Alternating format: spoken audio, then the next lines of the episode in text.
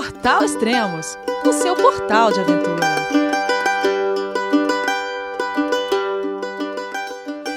Bom dia, boa tarde, boa noite, bem-vindo a Extremos, o seu podcast de aventura. Esse é o sétimo podcast com o Thiago e a Flávia, da cicloviagem True for Trips. Hoje iremos falar sobre Suíça, Itália, Eslovênia, Croácia, Bósnia, Sérvia e Montenegro. E para você que gosta de livros do mundo da aventura, convido a conhecer a coleção de livros impressos e coloridos do Extremos, com os recém-lançados.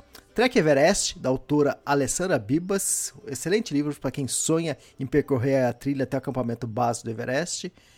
O livro Tour do Mont Blanc em Busca de Emily, onde eu, Elias Luiz, sou o autor do livro. Lá você vai encontrar um livro de 300 páginas, onde metade do livro é a minha história, da minha aventura pela trilha, e a outra metade é um excelente guia com mapas que você pode usar para você mesmo fazer a trilha sem precisar contratar agências. E também tem o livro do Dr. Rafael Escaravaca, o livro Entre Abismos, um excelente livro que narra a escalada da montanha mais alta da Oceania, o Carstens. Você encontrará esses e outros livros lá no site extremos.com.br. E com certeza essa é a melhor forma de colaborar com o Extremos. Obrigado, viu, pessoal? Vamos falar então com o Thiago e a Flávia. Olá, pessoal, tudo bem? João, é você, meu filho? Alô, pai. Eu consegui. Eu tô no cume do Everest. Eu vi, meu filho. Te acompanhei o tempo todo pela sua página Spot. A família de produtos Spot utiliza tecnologia 100% via satélite para manter você sempre conectado em suas aventuras. Fale de qualquer lugar do mundo através do Spot Global Fone e utilize o Spot Gen 3 para estar sempre rastreado e conectado aos serviços de emergência. Desapareça quando quiser, seja encontrado quando precisar. Saiba mais em findmespot.com.br. Oi, Elias. Oi, Elias. Dobre dan. Continuamos falando eslavo. Estamos nos Balcãs. É, muda o país, mas a língua é a mesma. É. A gente está em Montenegro. Vocês são Ou Monte... Cernagora. Eles chamam de Cernagora. Ah, Montenegro. tá. Bom, 10 dias atrás nós gravamos um podcast. Vocês estavam lá onde? Na Bósnia. Bósnia. Estamos em Cara. Sarajevo. Cara, vocês já passaram pela Bósnia, passaram depois pra onde? Na Sérvia. Sérvia. E agora Montenegro. E agora? Como é isso? Vocês estão indo de trem? não, de bike. É que assim, a gente saiu, é lógico que a gente não cruzou a Sérvia inteira. A gente passou um pedaço dela para conhecer e logo a gente entrou em Montenegro. E muitos desses países são muito pequenininhos, Elias. É, diferente do Brasil, a gente está acostumado com aqueles estados enormes, tipo Minas Gerais é do tamanho de um país inteiro aqui na Europa, nessa parte aqui. A Sérvia é pequenininha, Montenegro é bem, bem pequeno e o próximo é a Albânia, que também não vai ser muito grande. Ah, tá. E Ah, pra quem- exatamente agora, Pode falar. exatamente agora em Montenegro, a gente está na capital de Montenegro, que a gente nem tinha ideia de como, de como é que chamava. A gente nem, na verdade, a gente sabe muito pouco sobre os Balcãs, né, Aham. no Brasil. A gente aqui sabia muito pouco. E a capital aqui chama Podgorica e, e pronuncia Podgorica. Ah, Então, negócio caramba, bem também- diferente. Também não sabia. A gente não. tá- É boa pergunta pro Silvio Santos. É, mas ninguém é que vai acertar esse? Ninguém, né? Horrível, nome difícil. É. Ô, ó, isso é ótimo também pra pra quem gosta de contar países visitados. Só nessa nessa cicloviagem, quantos países vocês já conheceram? 13 sem contar o Brasil. Contando o Brasil, 14. Vai, 14, o Brasil sendo o primeiro país, esse daqui agora seria o número 14. é, 14 países em 416 dias de viagem. E quantos, quantos quilômetros pedalados? 11.272. 11,272. Caramba, peda- pedalaram bastante. Ó, da última vez que a gente conversou até agora, vocês pedalaram quase 300 quilômetros, 200 e poucos quilômetros em 10 É. E com sobe desce danado. Cara, é muito montanhoso aqui. Acho que a gente tinha até comentado no outro podcast. Quem quiser visitar os Balcãs, seja a passeio normal, ou de bicicleta, ou de moto, vai ver muita montanha. Muita mon... É legal, a paisagem é super bonita. Tem muita montanha, muito canyon. Mas tem que ter coragem, porque o pessoal aqui dirige mal pra caramba. Então, Elias, assim, o impressão nossa dos Balcãs, que é o que mais chocou, assim, em comparação com tudo, até o Brasil, que a gente acha que todo mundo dirige, dirige perigosamente, tudo. Aqui, até agora, da nossa viagem toda, foi o lugar que a gente passou mais medo nas estradas, os é. Balcãs. Velozes e sempre piorando cada vez que hum. Ah, tá. O... Tipo, a, aqui Montenegro foi pior do que a Sérvia, que foi pior do que, que a, Croácia, do que a Bósnia, que foi pior do que a Croácia, que foi pior que a Eslovênia. Conforme a gente foi passando por esses países, as estradas vão piorando, vão ficando mais estreitas, sem acostamento, e as pessoas dirigem muito rápido, passam muito perto e dane é, Às vezes não é problema nem o carro que está atrás de você, o problema é o carro que está na frente, porque o, na outra faixa, ele resolve ultrapassar na hora que você está do lado. Então, praticamente, você quase vem um carro de frente com você. E ele não está nem aí. Ele viu que tem uma bicicleta na via, ele viu que não tem acostamento, ele joga ele o carro para ultrapassar e, e você que se vira. Você que desapareça, suma, saia voando, sei lá. Então, a gente passou uns apertos aqui. Vou fazer uma, uma, comparação, e é um spoiler também, que depois acho que isso vai estar no podcast do, do Israel. É que ele postou esses dias na, na fanpage dele um um vídeo de ele hum. lá na Noruega, ele ia passar um túnel. E, uhum. e, e aqueles lugares ermos, né, da Noruega, não tinha ninguém, sossegado, Sim. tudo. Aí do lado da, da pista, assim, tem uma placa com um botão vermelho ah, no meio. Então é. você aciona e então quer dizer que avisa o outro lado do túnel que vai um ciclista vai atravessar. Vocês, chegaram a cruzar com isso? Cara, a gente cruzou uns túneis aqui, Elias, que você não acredita. Eu achei que eu ia morrer. Gente, os túneis aqui têm quase um quilômetro de comprimento, sem iluminação nenhuma. Completamente nenhuma. escuro. Tipo, escuro. na hora que você entra, parece que você está entrando numa caverna que nunca foi explorada, porque hum. as paredes tudo muito escuro, muito perigoso. Teve um trecho de um túnel aqui, acho que foi na Sérvia ou, ou no, saindo da Bósnia, que a gente, depois de 300 metros dentro do túnel, ficou muito escuro, muito, muito, muito. A luz da bike não estava dando conta. Quando o carro vinha de frente, o farol dele, aí você não enxerga mais nada. E não tinha opção de ter uma calçada do lado, é. você, se quiser empurrar a bicicleta num cantinho, não tinha essa é. opção. A gente teve que encostar a bicicleta quase na parede e empurrar a pé, e a Flavinha tinha uma lanterninha, cada vez que ela via chegando um carro, ela apontava a lanterna para os nossos corpos, para mostrar, ó, tipo, tem uma pessoa aqui. Estou aqui. E aí a gente passou esse quase um quilômetro. Isso foi por mais uns três túneis. Tem os outros mais curtos, mas nenhum deles tem iluminação, nada, são estreitos. Foi sinistro mesmo. Tá, mas esse lance igual do, do Israel que ele apertava e tem, acionava um, uma luz do outro lado. Na verdade, a luz que ele uhum. acionava era um alerta do outro lado é, da entrada do túnel, que era para se algum carro viesse, estaria sabendo que estaria um ciclista passando, ou ele mesmo até nem entraria no túnel e esperaria o ciclista passar. Uhum. Não, acho que aqui. Ah, aqui não tem isso, não. Não tem isso, não. aqui não. Tá muito Deveria, longe. mas não tem, não. Os caras dirigindo aqui é muito, muito perigoso mesmo. A direção aqui tem que ficar esperto na estrada. A gente está preferindo pegar vias pequenas, mas não tem muita opção. Diferente do resto da Europa, que a gente vai falar agora de Suíça, de Itália, de França, que a gente passou, são paraísos para quem está pedalando. Porque tem muita via rural que é tranquila e tem muita ciclovia.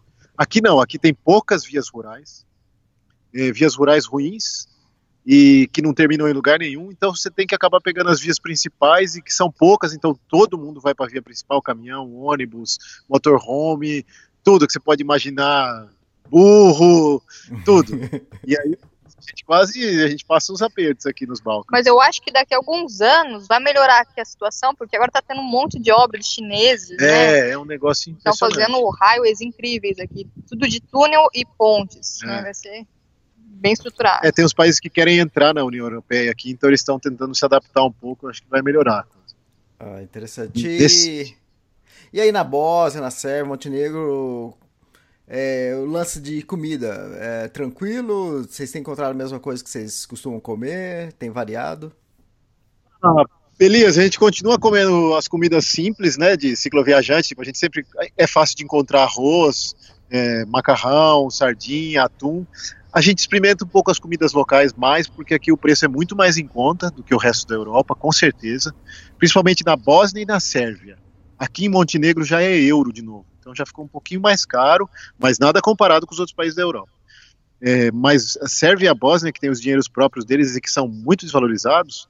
Então a gente comia e experimentava as comidas locais, às vezes não comprava em supermercado, ia numa vendinha e comia, um chevap titi, que é um, é um tipo uma kafta deles. Eles têm, eles foram dominados pela Turquia, Império Otomano, 500 anos mais ou menos, então eles têm muito prato que é que é dessa origem assim. Então a gente come e lembra da kafta, lembra de umas coisas meio turcas, meio árabes. Então a gente tem comer, é, é tranquilo de comer tempero tranquilo, não é nada apimentado como uma coisa indiana ou um prato baiano. Então a gente tem. Não, tá, tá passando bem aqui, é fácil de achar comida. Os enlatados são bons, né? Diferente, às vezes a gente vai no Brasil tem um enlatado que não tem um gosto muito bacana. Aqui, pelo menos, uhum. todos que a gente comeu, né? É. Tava gostoso. O goulash aqui é sucesso enlatado. Não sei se você já comeu goulash. Que que é o... o goulash é um prato que tem na Hungria e tem aqui nos Balcãs. O goulash húngaro ele é tipo um ensopadão, ele tem mais líquido, assim, tem uns pedaços de carne. carne de panela. É, só que tem menos carne e mais molho. Aqui não, aqui tem muita carne e tem um molho gostoso, bem temperado. Inclusive o enlatado é muito bom, a gente compra para fazer com arroz à noite. Ou com macarrão. É, fica bem gostoso. Goulash. Eu comi esse ano lá no Canadá e eu nem lembrava que era esse nome. E, e é realmente o que você acabou de falar. Vem pouca carne. Na hora que você olha assim na lata, assim, você fala, nossa, hoje eu vou comer carne, cara. Mas é gostoso, pa parece uma, uma carne de panela que, que a gente faz aqui no Brasil. Isso. Eu adorei. Quando eu passava em vilarejos, né, que uh, normalmente eu ia pegar alguma caixa de, de alimento, eu comprava, ia em algum mercadinho comprava isso porque eu aproveitava que eu ia dormir na, no vilarejo e para não carregar peso, porque levar aquela lata pra, pra trilha nas costas é impossível, entende? Ah, sim. É, é muito Nossa, pesado. Imagina. Fora se dá uma batida na costela dentro da mochila, imagina aquela lata. pra quem não tá entendendo, é tipo uma lata de feijoada, né? É, é, é, é um não, é. Então, mas, mas é interessante que o gosto é muito bom. E é o que você, exatamente o que você falou. Diferente das coisas que a gente compra enlatado aqui, que tem gosto de enlatado, o, o goulash é, ele é muito bom. Tipo, é, ele é temperado. Tava... Isso, é. E outra, ele não é naquelas coisas picantes, sabe? Aquela. no, é, acho que não pode. Um prato baiano forte, é, não, não é. baiano mexicano, é verdade. É tranquilo. Eu comprei umas comidas é, liofilizadas é, na trilha que eu fiz lá no Canadá, nas Rock Mountains. E eu ia precisar comida pra. Uh, quantos dias? 50 dias. Então eu precisei comprar 50 pacotes de comida. Ah, não. Só que aí depois esses pacotes eu dividi em trechos, né, em caixas diferentes que eu ia despachar para cada lugar. Então, em cada caixa tinha 8, 10, 12 pacotes de comida. E na hora que eu tava lá na, tipo uma é, é, chama Mac, né, uma, uma, tipo uma Decathlon, só que multimarcas lá no, no Canadá. Na hora que eu olhei assim o painel, assim, a parede, mas cara, mas tinha acho que umas 50, 60 tipos de comida diferente. Ou mais ou menos isso. Eu falei, cara, é bom. e agora? Eu falei, e agora? O que, que eu compro? Né? O que, que eu gosto? Eu já comi em outros lugares, só que eram marcas diferentes. Aí eu falei, ah, o, o que eu vou fazer é pegar três, quatro, cinco de cada, entende? Porque se um não for muito bom, o outro pode ser melhor, entende? Porque se eu comprar 50. se eu comprar 50 do mês e não gostar, imagina, né? Tô ferrado. É o seguinte, você falou se é bom ou não, né? É aquele negócio, você tá no meio da trilha, né? É. Então, você não, tá não com... era boa. É. Você não tá com, com cidade. Fome, né, meu? Você não tá com cidade perto. A cidade mais perto, às vezes, é cinco dias de caminhada. Você caminhou aquele dia, é, sei lá, 25 quilômetros, cara.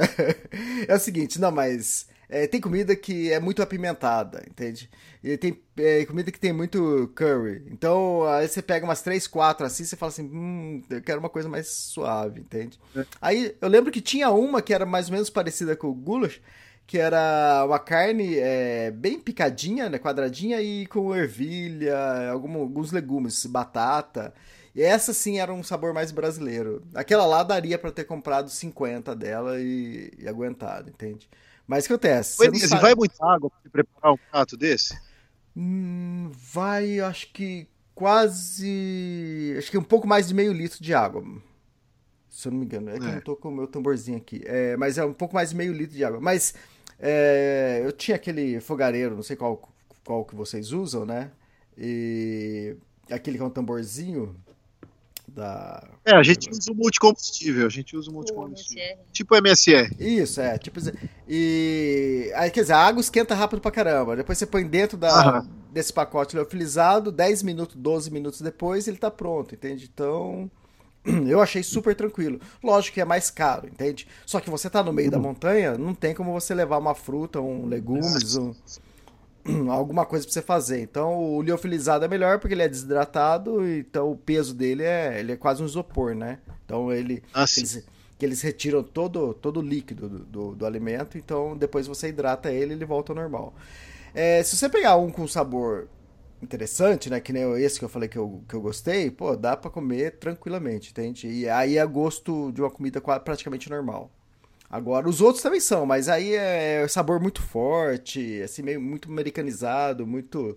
É, Ah, artificial, assim. É, não tão artificial, mas é muito forte. Pra quem tá fazendo uma trilha, eu não sei, é, é de gosto também, entende? Eu gosto de uma coisa mais suave, entende? Então. E outra, quase todo dia comendo essa, esse gosto forte é. Tem uma hora que você enjoa, você fala assim, pô, não tem outra coisa. Por isso que aí eu, quando eu chegava nos vilarejos, eu ou comia alguma coisa local, né, em algum restaurantezinho, ou com, uma ou duas vezes, acho que umas duas vezes eu comprei esse goulash, que eu, eu gostei, falei, pô, fantástico. A gente virou fã do goulash, né? A gente come bastante. Exato. E aí, vamos, vamos pra pauta? Vocês estavam saindo da França, né? Que... Isso, a gente estava em Chamonix, gente entrou na Suíça por Chamonix, ficou aquela deixa que a gente deu por causa dos valores, que é o que muita gente pergunta pra gente. Porra, vocês vão entrar na Suíça agora? Pô, ferrou. Ah, vão falir. Porque os próprios europeus acham a Suíça muito cara para passear. E é mesmo, o próprio suíço acha o país deles caro.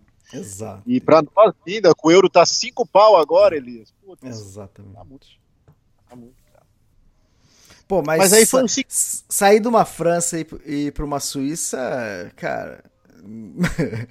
é uma, não tem nem que escolher, né? Vambora. É, mas assim, é bonito, lógico, mas aumentou o preço. A Suíça é mais cara. De todos os países que a gente passou pela Europa, também não passamos por tantos. A gente não foi para o norte Uhum. da Europa, que é mais caro, né? Que nem o, o Israel Kaufman foi para Noruega, que é caro pra caramba também. A gente foi para a Suíça, é caro. É caro, a gente achou caro, mas o que, que a gente fez? A gente tava com tanto cagaço, Elias, tanto medo de, de quebrar, e, e o nosso orçamento é aquilo que a gente já deve ter até falado em outros podcasts. A gente tenta gastar no máximo, no máximo, explodindo, assim, contando tudo do mês. Até a pastilha do, da- do freio da bicicleta, qualquer coisa, contando tudo e dividindo pelo número de dias, 100 reais para os dois, ou seja, 50 reais por dia, por pessoa, contando tudo, isso para a Europa, porque a gente sabe que é caro, ou seja, 20 euros por dia, 10 É euros isso na cada um. Europa, porque nos outros países a gente diminuía. Gastou é, menos, é, a gente Era gastou menos. 50 para os dois, então 25 para cada um. Dá pra gastar menos, Elias, se quiser. A gente sabe disso, tipo, tem uma galera que gasta menos que a gente, mas é, é mais difícil, assim, é mais. A gente gosta de tomar uma cervejinha no final do dia, é, às vezes experimentar um prato que nem você falou, típico, num restaurante, a gente não sabe de novo se vai passar por aquele lugar. É um parque nacional, sempre tem um valor para você pagar e visitar, e então a gente gosta desse tipo de coisa e a gente trabalhou um tempo, juntou uma grana, vendeu tudo justamente para quando puder fazer essas pequenas coisas. E aí entramos na Suíça por Chamonix, aquele passo que eu falei Châtelet, não sei o que lá, e a gente foi sentido Martigny, se alguém está olhando no Google, Uhum. sentido Martigny. Como a gente tava com muito medo, Elias, a gente já começou a procurar couchsurfing, warm showers em tudo quanto é lugar na Suíça, pelos lugares que a gente ia passar já com antecedência. O suíço normalmente ele é muito organizado, então a gente já falou, não, vamos avisar essa galera já com uns dias, tudo certinho, quando mais ou menos a gente vai passar, já com antecedência para tipo last minute assim, eles não curtem muito. Tem Ah, alguns que tá. não ligam, mas a maioria é muito, eles são muito corretos. né? E beleza, a gente conseguiu um, um, um francês que morava em Salvan, uma cidade pequena, logo na entrada da Suíça. Passamos umas trilhas off-road de bike para chegar lá, porque eu coloquei no GPS ir por bike, e a gente chegou em Salvan, uma cidade. Até na hora que eu falei, mas pô, não era ciclovia, não era tudo asfaltinho, que, não é, cadê a ciclovia da Suíça aqui? Era uma trilha totalmente asfalto. você fala, meu, agora eu vou pegar um asfalto liso, uma coisa assim, que tem aqueles banheiros. Cadê o Danúbio? Não tem nada, cara. Pegamos para chegar em Finô, mas muito legal. Passamos pelo meio das florestas, uma mata que tem lá, vimos um animal assim da, da floresta, tipo uns viadinhos que eles têm, campe, campestre lá, e visitamos essa cidade, Finot. Ficamos um dia nesse warm, nesse, é, warm showers, ele é. ou seja, já economizamos um dia. Sim. E aí a gente conseguiu manter o nosso orçamento. Bom, tá, tá dentro do orçamento, então vamos seguir. Depois de lá, o que, que a gente fez? A gente falou, bom, vamos seguir margeando a, o vale, porque a Suíça é assim, é montanha de um lado, montanha do outro, e as principais vias, as highways, passam nas partes mais baixas, porque é plano também. Ah, vem cá, E só aí pouquinho, tem só, é, vocês passaram por Martigny, é isso? Isso, isso, isso, isso. Tá. É, Martigny, pra quem muita gente tá comprando, tá fazendo a trilha do Tour Mont Blanc, pra quando tá subindo, Ah, quando tá subindo de Triente para que vai atravessar pra pra voltar pra França, né? E na subida ou na subida pra Triente, não lembro, a gente enxerga Martigny lá longe, que eu nem sabia que era Martigny. Depois que eu fui pesquisar pra escrever o livro, que eu que eu vi que era Martigny, mas a gente não passa por Ah. Martigny, a gente só vê do alto da montanha, só. Vamos É, porque ela já tá lá embaixo. Quer dizer, lá Isso. embaixo ainda é alto, mas ela tá. É. Aí a gente. É, ainda é alta ali. Aí a gente desceu um pouco mais para ir beirando uma rodovia que tem lá embaixo, que se eu não me engano, eles chamam de Rota Nacional 1. Hum. E aí tem, lógico, tem a highway que a gente não pode pegar de jeito nenhum, bicicleta proibido, mas a Suíça tem muita via alternativa, paralela e rural, e tem as ciclovias. A gente, a gente entrou na ciclovia, atravessou a Suíça inteira pela ciclovia praticamente. Tem ponto de apoio, tem banheiro, tem área de piquenique. Não, é outra coisa. Maravilha. É, e a maioria das ciclovias são ciclovias mesmo, são totalmente separadas das estradas. São poucos pontos que você está em contato com um automóvel, coisa assim. O resto é tudo só ciclovia, só para bicicleta. É. Praticamente você só encontra outros cicloturistas. Tava verão, tava calor. Às vezes a, a ciclovia sobe um pouco para as montanhas, então é um pouco montanhoso, não é só liso. Mas vale a pena porque você passa numa cidadezinhas bem pequenininhas, assim, que parecem aquelas de desenho, sabe? Que você vê na Uhum. televisão. Aquelas casinhas de madeira, fábrica de chocolate, aquelas. Ver as vaquinhas com sininho. É, É, muito legal. Mas é a região a de Valais. se- Região de Valais, E- coisas. Valais, aí tem a, a próxima cantão de alguma coisa, que aí é mais pra Itália. São coisas que a gente, eu já tinha ouvido falar isso há muito tempo e aí, quando você chega e fala assim, pô, mas eu tô aqui, né? e essa região que, você falou, que vocês estão falando que vocês atravessaram é um vale, né? Que é montanhas é, altas pra tudo que é lado, né? A gente ficava naquele meião olhando montanha dos dois lados, Elias. Uhum. E é bonito, muito bonito. E a gente foi por essa ciclovia, foi esse cantão que a gente entrou é a, o cantão, é a parte francesa da Suíça. A última cidade de língua francesa aí predominante, oficial, é Sierre. A gente parou nessa cidade. A gente mandou um warm showers. O cara, quando a gente chegou lá, ele é filho de brasileiro Poxa. com Suíça. E a esposa dele é de colombiana com suíço, mas eles nem falam, eles não falam quase o português, eles falam o espanhol, e eles pedalaram uma tandem aqui na, Ameri- na América do Sul, aqui, aí na América do Sul. Viajaram de tandem, Colômbia, por tudo. Então é um casal muito legal que a gente a gente passou aí, aproveitamos que eles também tinham viajado de tandem e foi muito legal. Ficamos dois dias no apartamento dele em Sierre, na parte francesa, e aí trocamos uma ideia sobre via, sobre por onde ir. Ele falou que estava beleza esse trajeto que a gente estava fazendo. Aí. De Sierre, a gente entrou na parte, no cantão, na parte alemã. Alemão. Uhum. Brigue. E é engraçado porque enquanto você está na parte francesa, tudo está em francês, nas placas, tal, não sei o quê. De repente você atravessou para outra cidade, já todo mundo falando alemão. Tudo as placas em alemão. Meu, mas é o mesmo As país. casinhas, A estilo mesma- alemão. Começa a mudar um pouco. É, É Suíça estranho, ainda, sabe? né? É, eu perguntei pra ele, falei, cara, você fala alemão? Ele falou assim, quase nada. Eu falei assim, beleza, quando você tá no exterior e você encontra outro suíço da parte alemã, que língua vocês falam? Ele falou assim, ó, pode parecer muito bizarro, mas a gente fala inglês. E a gente é do mesmo país. Ah, A não ser que o outro cara fale o francês. Mas se o outro cara não falar francês, eles conversam em inglês. É, porque tem a parte francesa, tem a parte alemã e a parte italiana. Italiana.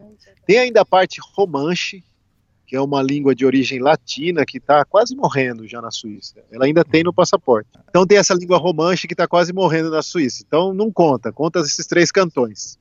A gente entrou na cidade de Brigue, na Suíça, ou Briga, em português, que eles traduzem, mas é Brigue, é a parte alemã. E aí a gente ficou num couchsurfing lá, o Adrian, uma figuraça. Ele cultivava uns cannabis no, na sacada do prédio dele. Um cara muito louco que hospedou. Mas era muito gente boa. E a gente pegou uma tempestade esse dia, então foi bom que a gente arrumou um lugar para ficar um lugar fechado, coberto, protegido. Então até aí você viu que a gente não gastou nada com hospedagem, só só comida mesmo. Também não precisamos fazer nenhum reparo na bike.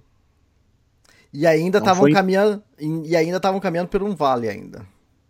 Isso, tudo então, no tudo vale. uma beleza. Então, tudo uma beleza. Não, mas de vez em quando não tinha jeito, tinha que dar uma escapada para essas montanhas porque a ciclovia subia para essa região de montanha. Uhum. A gente sempre de vez em quando dava uma escapada. Depois de Brig, principalmente, a gente teve que entrar para subir um pouco essas montanhas, então, tipo, subia 15, 20 quilômetros, depois descia 15, 20 quilômetros.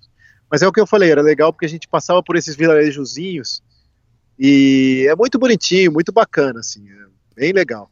Aí eu falei, não, aí a gente chegou num lugar que não, não tinha warm showers, não tinha couchsurfing, na Suíça é proibido acampar selvagem, Sim. a multa pode variar de de 500 a 5 mil francos suíços. Isso aí é muita grana, muita grana para nós. Imagina pagar 5 mil francos suíços de. Quebrava a gente, né? Acabava a viagem. Acabava a viagem.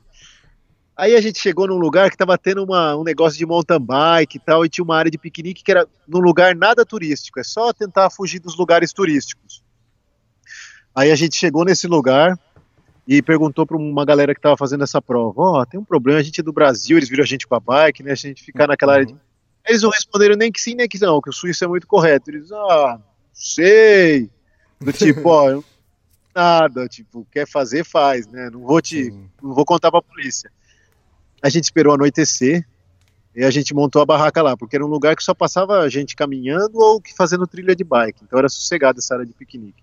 E aí fizemos nosso primeiro camping selvagem da Suíça, cagando de medo é, de chegar um policial. Não sei se ali. dormia, se não dormia, fechava o olho, de repente acordava meu barulho. É um policial, é, é um policial. policial. Não, não é um policial, é, dorme de novo. A desvantagem de, de fazer acampamento selvagem nesses lugares que é proibido é essa. Por mais que o lugar seja legal e tenha um silêncio, você sempre fica cabreiro. Né? Uhum. E aí a gente começou a passar uns passos que tem na Suíça. Apesar de você estar no vale, você chega uma hora que você tem que vai cruzar para o cantão, por exemplo, da Itália, Aí a gente passou pelo Furcapaz, que é um dos passos mais altos que tem aí dentro da Suíça para cruzar de bike. Eu não sei exatamente quantos metros que é, mas é mais de 2 mil de altura, se não me engano, o Furcapaz. E aí é, era um passo a gente levou o dia inteiro para atravessar esse passo, é um zigue-zague enorme. E aí a gente chegou no topo dele depois do final do dia, um frio, um frio, porque é a diferença de altitude, né? e depois descemos. Aí descemos esse passo. O, o Furga Pass tem 2.429 metros. Isso aí, Elias. Ó, oh, Elias, dá essa assessoria porque a gente está usando só a internet do celular, o resto está tudo desligado para não dar muita interferência. É tranquilo. Aí a gente fez o segundo camping selvagem. Aí era um lugar muito selvagem mesmo. A gente saiu da rodovia, saiu de longe de trilho de trem, tudo que tem na Suíça. Tinha uma fazendinha, não tinha ninguém ali. Tentei perguntar tudo. Fomos lá pro meião do pasto, longe, onde nem a casa do, do cara ia conseguir ver. E a gente acampou aí, a gente dormiu mais tranquilo. E já meio friozinho, meio chuvoso essa parte da, da Suíça, apesar de ainda ser verão. Aí tá, fomos é... atravessar Deixa eu falar uma coisa, é, vocês fizeram a travessia, vocês subiram esse passo, chegou até 2.429 metros, depois a descida. E a descida é aquele, naquele sentido de zigue-zague, né? Tranquilo, descer Isso, com uma tanda pesada e freio. Sem freio. A gente vai freando, Elias, para tentar manter a velocidade dentro dos 30 por hora, porque é muito inclinado essas descidas. Então a gente ia, uma, ia um frio, e aí quando chegou lá embaixo, acabou a pastilha de freio. Hum. Porque a bicicleta é muito pesada, come tudo. A pastilha de freio. O freio traseiro, que é disco, que é o que mais controla. O que freia mesmo é sempre o dianteiro. Mas para controlar a velocidade da bike, o disco traseiro a gente deixa ele é, pressionado. Na verdade, a gente tem um, vibre... um cantilever na frente e o a disco atrás. Né? E aí a pastilha comeu, comeu a pastilha. E aí a gente chegou e embaixo dormimos nesse lugar de acampamento selvagem. Aí a gente atravessou um segundo passo, que é muito bonito também, Gotar Pass. Gotar Pass. Esse aí são 2.105 metros. Esse é para entrar mesmo na parte italiana já da Suíça. 2.105 metros, Gotar Pass. Bonito, uhum. subimos. Uhum. Aí tem uma via alternativa que seria o passo antigo, né, antes de construir a, a highway. Também a gente sobe e a gente evita acampar lá em cima porque é muito frio, sabe? Se a gente depois para descer, beleza. A gente sobe, já calcula mais ou menos, final do dia a gente está descendo Chegamos lá embaixo já na parte italiana. Aí a gente parou numa cidadezinha bem pequenininha e era uma parte bem bem rural assim. Tinham dois caras plantando ali. Eu falei, ah, Flá, não achamos warm showers nem couchsurfing. Pagar para ficar aqui um camping, para você ter uma ideia, Elias, na Suíça, sai por pessoa quase 20 euros. Uhum. Imagina nós dois acampando 40 euros. São 200 reais, né? É muito caro. É muito muito caro. caro. O hotel, então, nem se fala. Aí a gente encontrou uma galera plantando ali, e eu perguntei para eles, usei o Google Tradutor, porque eles não falavam inglês também, só Uhum. falavam italiano e alemão. E aí eles falaram, ó, tem uma, uma, uma galera que cultiva uns negócios orgânicos ali, é tipo um grupo que tem um ortobio, chamado. Tinha uma casinha ali, aquela casinha ali, a galera usa ali, se vocês quiserem parar ali, esperar, paramos, esperamos, era um grupo de mulheres no final do dia que usam aquela área para cultivar só coisas orgânicas para elas e para a comunidade. E aí deixaram a gente acampar lá, falaram não, pode acampar, pode usar a água da casa, pode Cadê usar uns o legumes banheiro. da horta? É, né? deu legume da horta pra gente. E deixaram, a moça deixou um bilhetinho de manhã cedo que ela teve que sair da casa para trabalhar, pra gente ficar bem, podia usar isso, aquilo. Então foi legal, apesar da gente ter tido esse pé atrás com a Suíça, que falam que eles são muito fechados e tudo mais. Mas a partir do momento que você ganha confiança, eles são muito tranquilos. Assim, é um Uhum. povo que é bom, hospitaleiro. E aí entramos na parte italiana, e aí tudo diferente de novo, é muito engraçado, porque você entra no supermercado, todo mundo falando italiano, Tá. tudo escrito em italiano. Vocês estão na parte italiana, mas na Suíça ainda, porque ali vocês estão quase. Vocês vocês não estão muito longe da Itália, né? Não, não. Aí já começamos a descer. Você Uhum. começa a ir assim, sul dentro da Suíça para cruzar para a Itália por Como, uma cidade que chama-se Como. Se eu não me engano é famosa porque tem muita gravata. Muito gravata, né? Falaram. Na Suíça a gente fez mais uns acampamentos selvagens. O último deles antes de cruzar a fronteira foi num- numa casa. Muito, foi muito engraçado porque eu cheguei no final do dia e não tínhamos achado um lugar para acampar selvagem. E eles, putz, e agora? E agora? Aí paramos numa igreja que tinha água. Eu falei, meu Deus, onde a gente vai parar? Mas parar? Aí eu olhei pra cima, assim, tinha uma casinha lá no topo e tinha um, plano, assim, falei, nossa, é perfeito pra pôr uma barraca. Um gramado. Thiago, vai assim. lá perguntar. Aí eu falei, bom, paramos na igreja. A Flavinha viu aquela casa, é um sinal, né, de Deus divino. Uhum. Sim. Subindo, cheguei na casa, tinha um tiozão sentado, pelado. Um, um suíço italiano, né? De boa. lá. Recepção, hein? Meu Deus. Aí ele levantou assim, de boa, né? Nossa, assim? Peladão, né? Peladão. Aí veio falar comigo lá com os negócios balançando. Aí, eu, meu Deus, cara, e agora? Aí, sabe quando você fica meio sem graça, olhando, não sabe se olha pro chão, se olha pra cima. Aí eu Pra onde olha? Aí eu peguei um É. papelzinho, a gente tem um papelzinho, os papelzinhos que a gente carrega escrito em vários idiomas, que a gente tá viajando, dando a volta ao mundo, dentro do Brasil, procurando um lugar para acampar, somente uma Aham. noite, muito obrigado. Mostrei para ele. Aí ele falou: não, pode ficar aqui do lado da minha casa. No- na parte que pertencia à casa dele mesmo tinha um gramado. Uhum. Ele falou: não, pode ficar aí, tranquilo, não tem problema, né? Aí a gente ficou lá. Passamos a noite lá. E quando a Flavinha chegou, que ele viu que a Flavinha havia subido, aí ele entrou e pôs uma cueca. Ou seja, ele ficou mais discreto. Aí no final do dia chegou a esposa, filhos, tal, não sei o quê, e a gente acampou lá e passamos uma noite super tranquila. Era do lado do trilho do trem, o lugar onde a gente acampou. Uma, uma vez ou outra a gente assustava com o barulho do trem, mas depois passou. E aí entramos na Itália. Entramos na Itália por como? Todas essas fronteiras, se alguém tiver curiosidade, ninguém te para nem nada, porque na União Europeia a gente entrou só na Espanha, como a gente estava vindo de um país de Marrocos que não era União Europeia, depois a gente vai passando. Então, são fronteiras assim que você não vê nada, você só vê bem de um lado tchau e do outro lado bem-vindo à Itália, né? Uhum. Aí entramos em Como, que é uma cidade grande, movimentada, tem um lago bonito, a gente parou perto desse lago para para comer alguma coisa, passamos no supermercado e compramos umas comidinhas e entramos em Como. Vem cá, vem cá, espera um pouco. Antes de, antes de vocês atravessarem, vocês passaram por Lugano, né? É isso? Passamos, Be- Passamos. Belezona, Lugano, Belenzona, Lugano, toda essa região. aí. Tá, aí tiveram que. Tem, tem conexão? Ah, tem conexão, tô vendo aqui, tem conexão. É que eu vi que tem um lago imenso ali. É o que é o lago Ah, não, mas tudo impressionante, tudo tem conexão na, na Suíça. Todas as vias se conectam, é muito legal isso daí, tanto as ciclovias quanto as, as rodovias rurais, é coisa para barco. Se bobear, tem até conexão com ali- alienígenas, não sei, é tudo conectado lá. É tudo certinho, né? É Suíça. Túnel é, que sai no Japão, ah, não, é tudo certo, funciona. é, Mas é caro, caro. Pra É você ter uma ideia, Ó, comparação, vai. Um, um coisa, um saco de macarrão. Na Europa, normal, sem ser Suíça, a gente pagaria tipo um euro e cinquenta. Um euro, que sairia já cinco reais, que já é caro. Uhum. pacote de 500 gramas, meio quilo de macarrão. Na Suíça, esse mesmo pacote sairia 2 euros, Ou seja, o dobro do preço. Sim. Ou sairia pelo menos 1,50 euro. Pelo menos mais caro sairia, tipo, de 5 reais pularia para 8, para Aham. 10, sabe?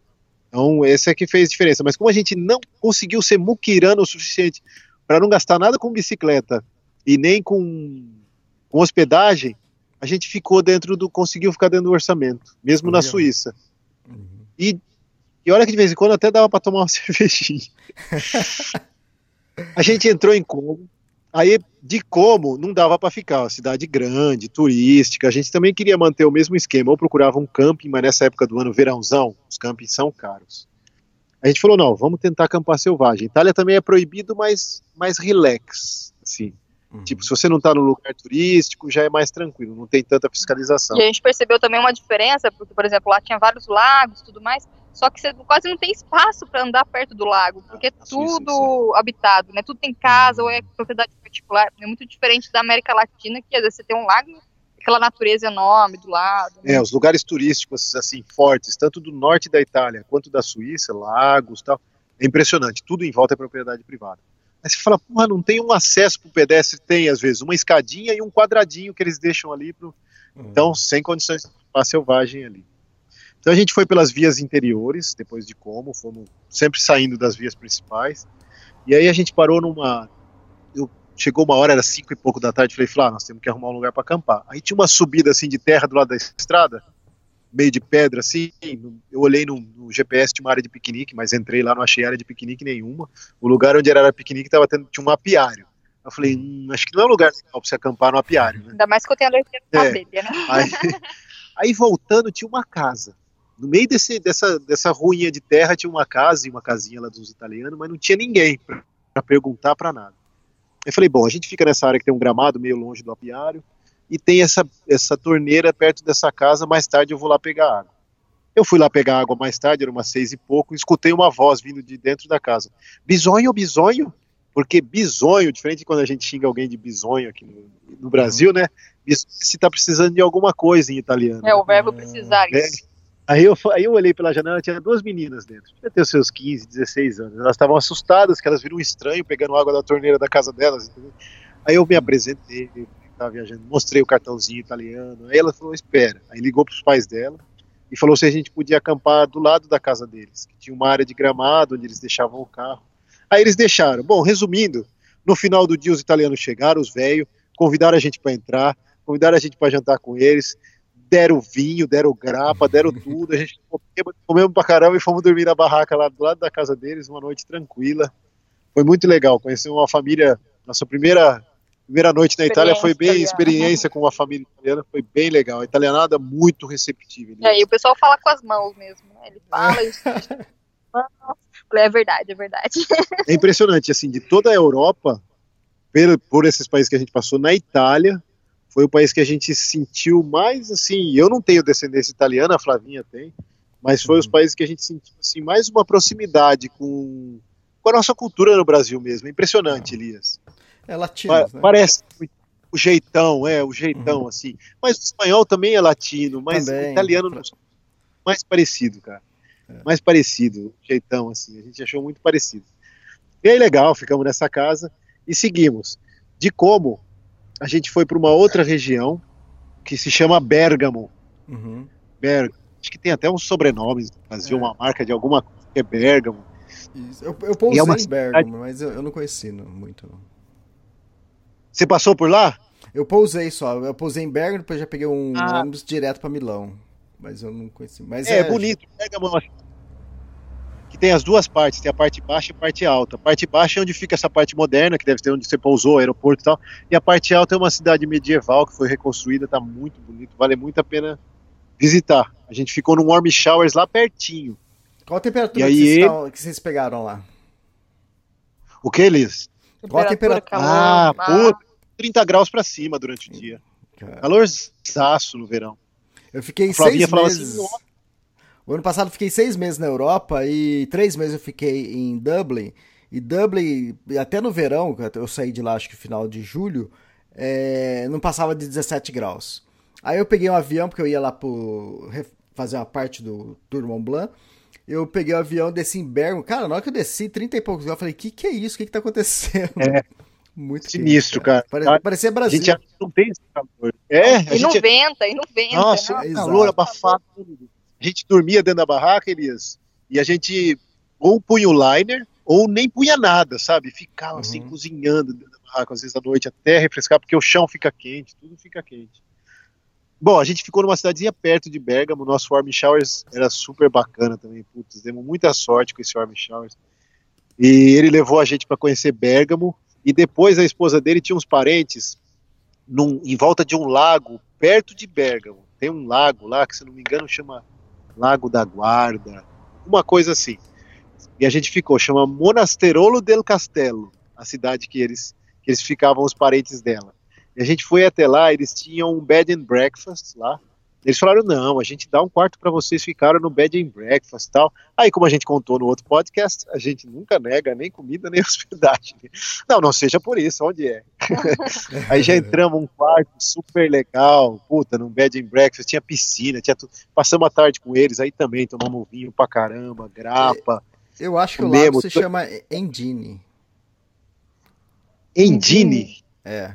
Que fica do lado de Monasta... Monastarello de Castelo, é esse lá. É. Del Casté.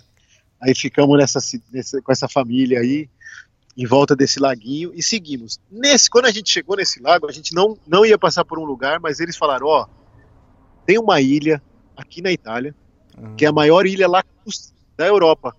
Pô, a gente falou: ah, legal, né? E é legal de visitar. Eles falaram: é, é legal, chama Monte Isola. Monte Isola. Monte. Isola. Aí é a maior ilha lacustre da Itália. Eles falaram, ah, é legal, tem um ferrezinho que vocês podem pegar e ir até lá e passar. Ela é uma ilha totalmente pedalável, você pode dar a volta nela. É, não tem carro, só tem aquelas vespinha italiana e bicicleta. Aí a gente pegou um ferry, foi até uma cidade que tem lá do lado, atravessamos, passamos o dia todo pedalando nessa ilha, muito legal, tem área de piquenique e tudo mais, muito bonito. No final do dia a gente pegou o ferry de novo e fomos para o continente. E aí a gente já, já ia completar, se não me engano, um ano de viagem. Aham. E a gente falou, vamos acampar selvagem um ano de viagem, né? Vamos parar num lugar, a gente compra uma cerveja, um vinho e vai para um camping. Aí a gente foi procurando os campings, todos muito caros em volta dessa lagoa, onde fica o Monte Isola, né? Muito turístico lá.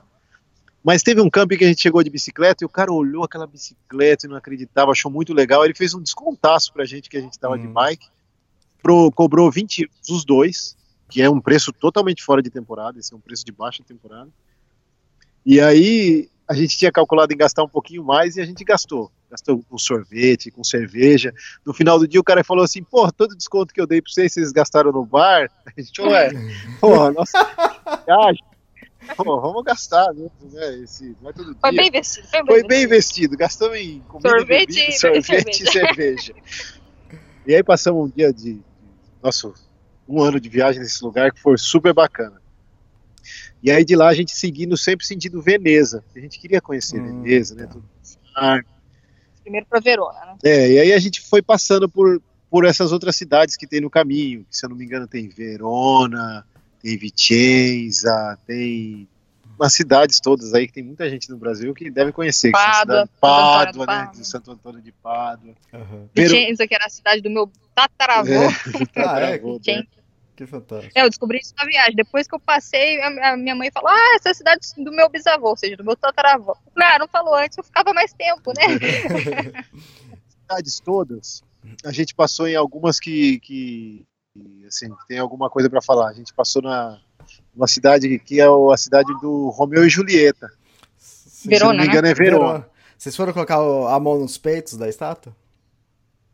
Então, o peito da estátua chegava a brilhar. Brilha até, né? tanta gente- que eu acho que dá sorte, né? Um negócio assim. não sei. Isso, é. E é legal, porque é legal e ao mesmo tempo triste, Elias, porque, tipo, você vê a casa do Romeu, não tem nada, não tem um bilhetinho na frente. Ninguém valoriza o homem. Ele ficou sentido, ele Eu ficou fiquei sentido. sentindo com isso, tá lá, casa do Romeu. Você não vê ninguém tirando foto, ninguém nada. Ninguém Da ia. Julieta você quase não conseguia entrar. A tanta casa da gente. Julieta, o que tem de sticker assim colado na parede, com recado de amores e tal, e não sei o que, super movimentado, tem excursões, uma galera. Falei, olha só, olha só que diferença. que faz. Mas aí a gente entrou, mas tava tanta muvuca, porque é alta temporada, que não deu pra pôr a mão na, na teta da Julieta. Não. Ela tava brilhando, assim, o bronze brilhando de tanta gente que passa a mão no peito dela. Mas a Flavinha não passou, né, Flá? Não, nem você, nem você. Não, não deixou passar. Deixou. os filmes. E foi legal, uma cidade muito legal de conhecer. Tem um. Tinha um meio que um camping lá dentro da cidade, uma parte alta da cidade. E passamos uns, uns dias legais lá, assim. Ficamos acho que uns dois, uma- uns dois dias lá em Verona. Aí de Verona, a gente seguiu pra Fusina. Fusina, isso. Se vocês olharem no GPS, tipo, Veneza não pode nem entrar de bicicleta. Hum. Veneza, os lugares são muito caros para você ficar hospedado. E uma cidade muito turística, tem uma ponte que é muito movimentada para você entrar pedalando. A gente falou, ah, Flávio, vamos- vai ser aquela sofrência para entrar em Veneza, mas a gente quer conhecer. Então tem uma cidade do lado que chama-se Fusina, e de lá tem um ferry, que é o ferry Fusina Veneza, que sai do lado desse camping. É um camping gigantesco. Mas é o maior camping que eu já vi. De tanto a área livre para pôr barraca, e motorhome, e tomada, e banheiro, e tem balada, e tem bar, e tem restaurante, e tem tudo dentro do campo, tudo. Não era tão caro, comparativamente, vai. Saiu, se não me engano, 25 euros por noite, os dois, do lado de Veneza. né? Uhum. E aí o ferry sai do próprio, a dois quilômetros, um quilômetro do camping tem a saída do ferry, que vai para Fusina. A gente ficou uns dois dias nesse camping, e o legal de ficar nesse camping também é que no final do dia, como ele é colado ali naquele canal de Veneza, passam os grandes navios cargueiros. Então uma diversão no final do dia, você ficar ali parado vendo aqueles navios gigantescos, mas gigantescos. É, você abria a portinha da barraca e olhava um navio, Um navio passando. passando. E eles apitam, né, cara? E é um apito, assim, muito alto. Aqueles, coisa na, aqueles apitos naval, né? Muito, ah, passando aquele monstro. tá? Muito legal. E aí, no outro dia, a gente, de manhã cedo, já fomos para Veneza. A gente achou muito legal Veneza. assim. Não Hum. tem aquele. A gente ficou com fedor, não tem o fedor. Pelo menos a gente não A gente sentiu. não sentiu o fedor nos canais, sabe? Que a galera fala que no verão, porque evapora muito água, fica o fedor. A gente não sentiu o fedor nos, nos canais. É, mas a gente queria muito fazer o passeio de gôndola, mas foi um negócio que deu uma decepcionada na gente. Não sei se alguém já passou. É um negócio super comercial, ficou um negócio muito voltado só pro financeiro e pro, pro dinheiro, né? Não tem mais aquele charme do- da, da coisa antiga da gôndola, porque antigamente gôndola era o táxi deles lá, o, o transporte normal da italianada ali de Veneza. E hoje não, hoje é só para os turistas. E a gente chegou lá, eles, a gente não pode gastar uma grana assim, uma gôndola saía, se eu não me engano, 80 euros Hum. para você pegar uma gôndola, fechar uma gôndola para as pessoas, não importa se são quatro até seis. Ah. Então a gente ficava esperando fazer um grupo de seis pessoas para a gente poder experimentar a tal da gôndola, né? Só que, meu, a maioria das pessoas que vão já estão viajando num outro tipo de viagem, então já estão esperando gastar essa grana. É, o casal quer ir só o casal, Quer ir só o a casal, família quer ir só a sim. família, não quer juntar com mais dois ciclos mais dois viajantes. mulambo lá que tá aparecendo o selfie dele, entendeu? Uhum. E aí, pô, a gente esperando, esperando, esperando, e quando e eles, os caras da gôndola, os, os gondoleiros, eles perceberam que a gente não queria gastar muita grana, então quando eles viam que a gente queria ir com um grupo, porque não queria gastar os 80 só nós dois, eles viravam as costas, não falavam mais com a gente. Um negócio meio... sabe? E aí, quando chegava aqueles, aquelas excursões da galera de fora, de turista, eles passavam tudo na nossa frente, cara Uhum. sem nem aí, nem marcavam o nosso nome. Aí, sabe, quando dá aquela brochada, você fala, porra, aqui estamos sendo tratados assim meio. O cara nem se preocupe em, pô, legal, galera, vocês querem fazer um passeio de gôndola? Vamos tentar, vamos tentar encaixar vocês em, em alguma galerinha, perguntar. Não, que o cara não queria, queria ganhar a Uhum. grana dele, só todos, todos assim. Aí eu falei, ah, Flá, deixa pra lá. E aí, todos os passeios que você faz de gôndola, você consegue fazer a pé por dentro de Veneza. Ah. E tem a Praça de São Marcos, lugares muito bonitos, sabe? Mas depois que a gente saiu de lá, parece que a gente descobriu que parece que tinha uma gôndola que fazia por dois euros uma travessia de uma parte da, de Veneza, mas eu não, descobri exatamente onde que era. É. Mas me falaram que uma pessoa que foi uma semana atrás É. tinha feito essa travessia por dois euros. Mas a gente tirou foto de tudo, tiramos foto de fora das gôndolas e já superamos isso daí. Eu liguei pro meu psiquiatra, falei sobre isso. já, já, já, tô, já passou. Tomou Já uma passou o cerveja e passou. É, então você vê, o dinheiro que a gente gastou, não gastou com a gôndola, isso é verdade. O dinheiro que a gente não gastou com a gôndola, a gente gastou com, com cerveja, os negócios, os queijos, os gostosos lá e beleza, superamos. Qual, Aí meta, Veneza a gente qual a foi- meta da viagem? É tomar cerveja em todos os países? Hum, Eu acho que essa é a meta do Thiago, sim. Ele não quis contar, mas acho que em todos os países ele tomou cerveja local. Ó, já que você perguntou isso, uma meta, assim, todo viajante tem essa meta. Nossa meta é do tipo aproveitar a viagem. Tipo, se a gente tá passando num lugar que a gente quer muito e, e tem o problema da grana, já que a gente juntou um pouquinho, não deixar de fazer, porque a gente não sabe nunca mais se vai voltar lá. Mas dentro disso é principalmente os parques nacionais. A gente visitou no Brasil, visitou no Uruguai, na Argentina, todos os países que a gente passou. Na França a gente foi num parque nacional, só na Suíça que não, que não fomos, porque Gorner Grat, daquelas, daquelas montanhas muito altas, lá, Matterhorn e tal, tem que pegar trem e tal, era muito caro. Na Itália a gente foi nesse Monte Isola, que é uma reserva e tal. Aí todos os países a gente está fazendo isso, até nos Balcãs. Mas a cerveja, Elias, no final do dia é o sabor, assim, do. Uhum. Pô, você pedala o dia inteiro, aquele calor, sabe, para dar uma relaxada. Então a gente, eu principalmente, né? Tomo É uma, você. é, tomo uma cervejinha no final do dia. É, ah, pra quem tá escutando o podcast, esse podcast que nós estamos gravando, é, você tá falando de uma das metas que é conhecer os parques, né? E a cervejinha vai de. vai embutida aí, né? É, vai para relaxar. É o, o- é o agrado do dia. É igual a ducha quente de vez em quando. É igual aquele chocolate, aquele sorvete no calor, sabe? Você tem que se dar um, Presentear um pouquinho. presentear um pouquinho, porque senão é uma viagem de sofrimento também. Você não aproveita nada, né? Sim. que é, ter um. Eu acho que vocês ainda não escutaram o podcast da, do Outro Lado da Vida, da Daiane Pilate, que ela Não, ainda fala. não. Hã? Ainda não, porque a gente agora que a gente tá com a internet. Sim, acabou, e- não se E ela fala de uma meta da viagem dela e eu não vou, eu não vou dar spoiler aqui, que é muito engraçado. Ah, não. Não, não, não é, não é a meta principal, mas é tipo a cerveja, entende? Vai junto. eu, cho- eu chorei da risada da meta, né? Eu chorei. Depois vocês escutam. E quem tá, É, é, tá escutando isso. Quem tá escutando esse podcast, ó, o podcast da Daiane é o 240. Então depois vocês escutam lá, que é, é muito divertido.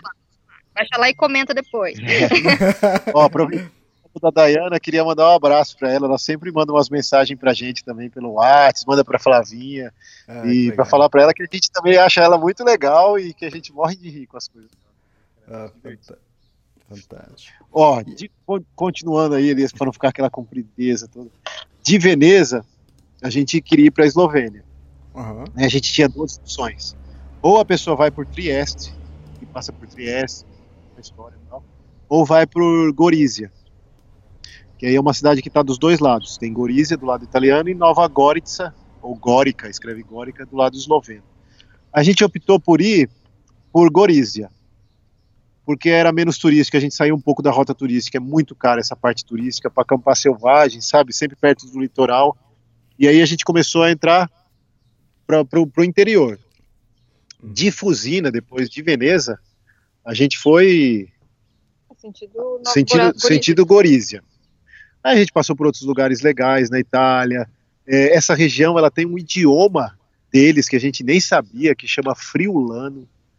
A gente acampou num- numa cidadezinha bem pequenininha e o senhor que era responsável por um clubezinho que deixou a gente acampar num gramado dele explicou porque a gente via as placas na, na estrada escrito em italiano e num outro idioma um pouco parecido com o italiano, mas com C cedilha, sabe, umas letras que não existem no italiano, mas existem no Lembrava catalão. um catalão, É, é, existe também. no português, no catalão, aí ele explicou que é o friulano, que é a língua deles lá.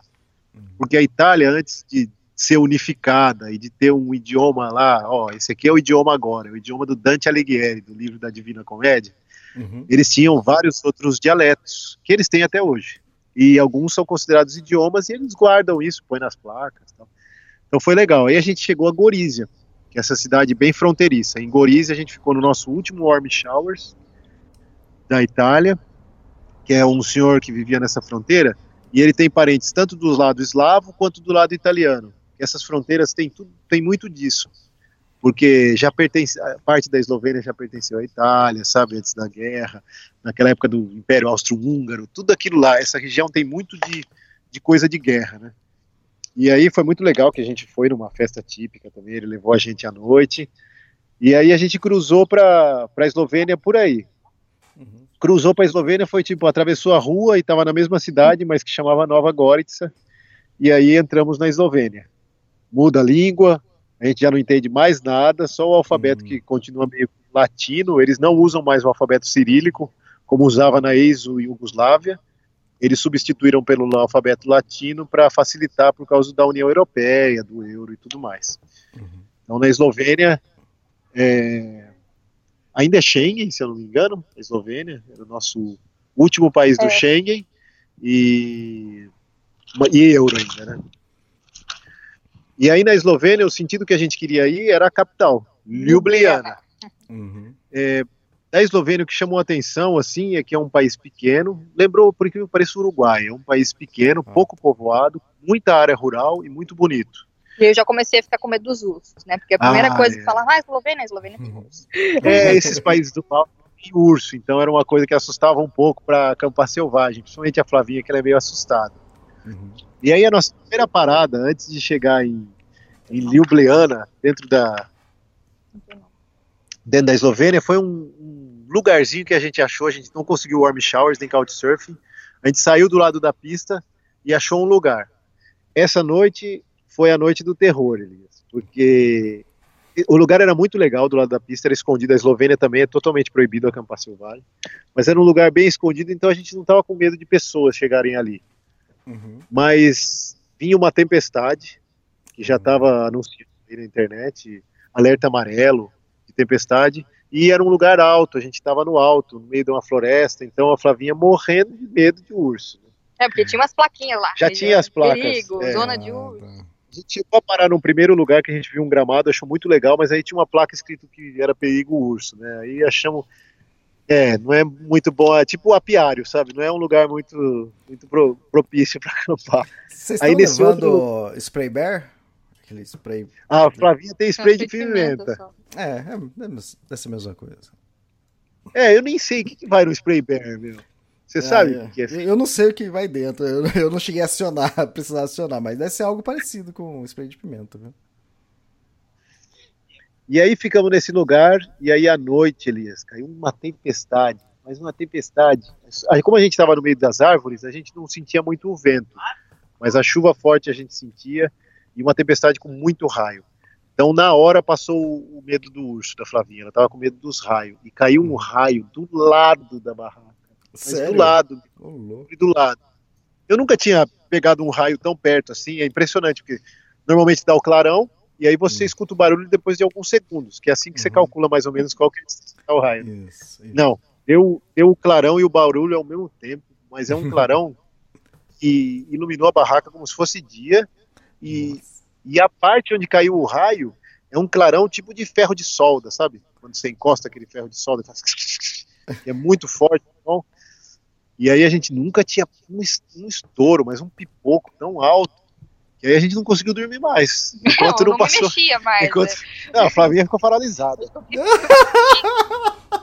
Deu um piripaque do Chaves nela. Que, Sem brincadeira, acho que eu fiquei uns 5 minutos sem conseguir mexer nenhum músculo do meu corpo. É Falei, nossa. gelou a menina. Peraí que tá passando o trem aqui, Elias. Peraí. Ah, aqui. Tá bom, tá bom. É... Ah, aconteceu isso comigo lá na- nas Rock Mountains, no Canadá. E já era de madrugada, a gente tava mudando barraca de lugar, porque a ilhinha que a gente ficou tava sendo inundada. Aí depois começou a cair raio. A Daiane morrendo de medo e eu tava numa barraca na outra. Ela, Elias, você escutou o raio? Eu falei, escutei, né? Mas falei, pô, o que eu posso fazer? Eu não tenho. Eu não É tenho cara, para-raio. meu, nessa Eu não tenho para-raio. Eu falei assim. E depois eu conversando, acho que foi com a Rose, né?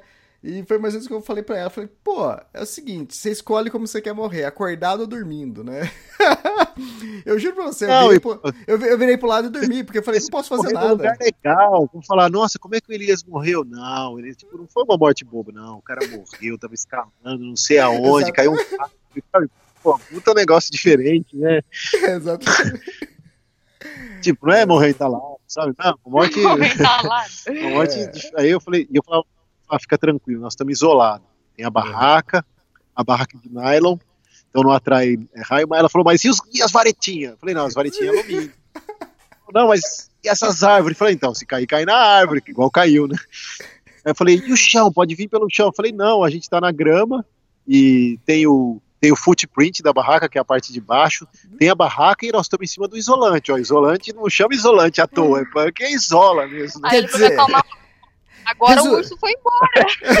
Aí eu falo, meu, depois que saiu esse raio, certeza que não vai chegar nenhum urso aqui, Você mudou o foco, você mudou o foco. E, vo- e você inventando um monte de coisa só pra acalmar ela. mas eu tava morrendo de medo por dentro. Sabe quando você tá com aquele medo, assim, sim, tudo sim. trancado? Ah, eu tava com medo também, cara. É muito Cara. perto disso. Nunca Bom, Ah, então você tava com medo, Claro. né? ah, entregou agora, hein? tinha segurar, né? Não pode afinar, não. É, não, é, se um- exata- Se um desespera, Elias, descontrola a situação. Alguém Exatamente. É, alguém, alguém que tem que controlar, exatamente. Acho que também acontece isso comigo nas minhas viagens. E, lógico, também tenho medo, mas uma coisa que. Não sei se isso é cabeça de homem ou, sei lá, cabeça diferente. Cara, eu não tenho. Eu não posso fazer nada mais do que eu já tô fazendo, entende? Se eu ficar preocupado e não ficar preocupado, é, o resultado vai ser o mesmo, entende? Então eu prefiro não me preocupar, eu dormir e. Se, eu, se cair um raio em mim, ou eu vou morrer acordado ou dormindo. E, e a Daiane, ela passou a madrugada inteira, que nem vocês falaram, passou a madrugada inteira acordada porque ela não dormiu. Aí no outro dia foi ruim pra ela porque ela não descansou. E, mas, Ah, é, mas isso é de pessoa pra pessoa. É difícil você controlar a cabeça. Eu é- choro. Ela chora, É. pra mim é chora. Ai, segura minha mão. Ah, não sei. Ah, vou morrer romântica, pelo menos, É, né? morre agarradinho, né? Tá bom. Ô, Thiago, isso Bom, aí dá, isso aí dá views pra ai, caramba no, no vídeo, hein? É. Tá. Elias, passou os raios, a gente conseguiu dormir, pelo menos. Diferente da Dayana, coitada, deve ter durado essa chuva dela. Nossa, foi rapidinho. E aí, logo passou, a gente conseguiu dormir. E aí, desse lugar, a gente seguiu para Ljubljana. Essa é a capital da Eslovênia. A gente não tinha nem ideia de como é que era também. Mas a gente falou, ah, já que a gente está nesse país, a gente, o ruim de visitar a capital é entrar, sabe, é uma cidade grande, a gente já sabe que vai gastar mais, que como você vai acampar selvagem dentro de uma capital? É praticamente impossível, não é impossível. A gente não conseguiu, é, de novo, warm showers, couchsurfing. Então, se eu não me engano, em Ljubljana a gente ficou num, num hostel ou num camping. A gente ficou num camping. A gente ficou num camping em Ljubljana. E aí Ljubljana é legal porque quando a gente entrou na cidade, ela tem bastante ciclovia. Então você Ah, escapa do trânsito. É uma, uma capital mais estruturada. Mais estruturada. É uma- né? Ela, é- ela já é mais cara de União Europeia. A Eslovênia, de todos os países do Balcãs, está bem a cara da União Europeia já, assim, tá mais ajeitadinha. Na estrada as pessoas dirigem mais tranquilo, apesar de já ser mais agressivo do que na Itália. E assim, é uma capital pequena, então a gente deixava a bike no camping e fazia tudo a pé. No camping a gente até conheceu um outro casal que estava viajando de tandem também, um casal de franceses. E foi legal para trocar uma ideia, tudo. Então, às vezes você ficar num camping tem essas vantagens também, tomar um banho quente e tudo mais. Sim. Bom, de Ljubljana, a gente não sabia para onde ir. Assim, que caminho seguir. A gente sabia que queria ir para a Croácia, porque tem um casal de amigos que a gente queria visitar na Croácia. Isso, a montanha e tal. Aí alguém falou pra gente que tinha uma gruta que chama Postojna. É uma, uma caverna muito bonita que tem, é um parque que tem essa caverna do lado de, Postojna Yama. né, é? Postojna Yama, escreve Postojna Jama. E aí falou, ah, vamos nesse sentido e depois de lá a gente segue sentido Croácia. O lugar é animal, muito legal, muito legal. A gente, a gente valeu a pena conhecer. Não é, e é- é totalmente estruturado. É um pouco caro, porque É, até pra você entrar dentro da caverna tem um trenzinho, você anda de trenzinho, parece uma montanha russa dentro da É. caverna. Aí depois você desce, faz um passeio lá e, e cai fora, né? porque essa região da Europa são onde, onde tá, eles chamam de Carso em italiano ou Karst aqui na língua eslovena. Que que que é? O solo aqui ele é feio, ele é um solo rochoso de um material que é, é solúvel com água. Uhum. A Limestone, limestone, eu não sei direito que pedra que é, eu não sei como é em português. Mas então é, é um solo que por baixo ele é rochoso, mas todo esburacado. Isso aí cria uma rede de cavernas que é gigantesca aqui. E eles têm uma coisa engraçada aqui nos Balcãs, que eles têm rios que desaparecem e que aparecem em outros lados. Surge do nada. Eles não sabem se é o mesmo rio, por quê? Porque o rio começa a cavucar essas pedras e entra para dentro da terra e ali ele sai do outro lado. Então eles normalmente eles jogam um corante, alguma coisa, e eles vão capturar esse corante ou essa substância do outro lado, eles sabem que é o mesmo rio para poder Sim. manter o mesmo nome do rio. E a gente visitou, essa é uma das, das redes de cavernas maiores que existe na Europa, mais estruturadas. Acho que a caverna toda tem 24 quilômetros. Cara, é muita coisa. Nossa. É lógico que a gente não anda esses 24 quilômetros, a gente anda uma parte dela que é toda iluminada, tem trem, mas é gigantesca. A, gente visitou a Caverna do Diabo no Brasil, quando a gente passou, Sim. e visitou algumas cavernas do Petar, Uhum. que assim, estruturalmente são muito mais simples, mas essa é impressionante. O negócio é gigantesco, estalagmite, estalactite e tudo. Tudo que você pode imaginar de espelhotemas, que é como eles chamam essas coisas que tem em caverna, é gigantesco. Vale a pena a visita. Perto dessa caverna tinha um palácio que foi construído na pedra, que a gente acabou embarcando nessa daí também, mas não valeu muito a pena. Vale a pena se puder visitar, visita só a caverna. É, mas ela é, uma, é mais gourmetizada, né? Que nem o Petar, né? O Petar você entra com capacete, É você faz rústico, mais é rústico. Sim. aventura. Isso aí é mais turística, né? Para todas as idades, então todo mundo entra no trenzinho, vai, É. né? É totalmente é, cimentada a parte que você caminha, né? Totalmente Tanto é que a gente estava acampando selvagem um dia antes e a gente chegou, a gente acampou perto da caverna selvagem para chegar na caverna no outro dia. E a gente Uhum. saiu cedo, chegamos na caverna quase meio-dia para entrar nesse parque e a gente esperou até as três horas da tarde na fila. É, é Tanto estilo, é a ca- é estilo a Caverna do Diabo, que a Caverna do Diabo ela é bem turística, né? Então, aí as outras cavernas lá do Petar que você pode fazer travessias e tudo mais. Essa diferença. Mas valeu a pena, apesar de ser muita gente. Chegou uma hora e que a gente tava falando, ah, não dá, é muita gente nesse lugar. E aí deu o que tinha que dar. E aí a gente saiu dessa, dessa caverna e fomos procurar um, um lugar para acampar depois de, de Postoina, né? É, foi com Estuína mesmo. E acabamos ficando, ficando por lá, lá pertinho. Depois desse dia, a gente começou a, a descer para e entrar já na Croácia, Uhum. cruzar a fronteira. Aí nessa fronteira já para, já tem que apresentar passaporte e tudo, porque você está saindo da, da zona de Schengen. Uhum. A Croácia entrou na União Europeia, mas ela não entrou no Schengen e nem no, no euro.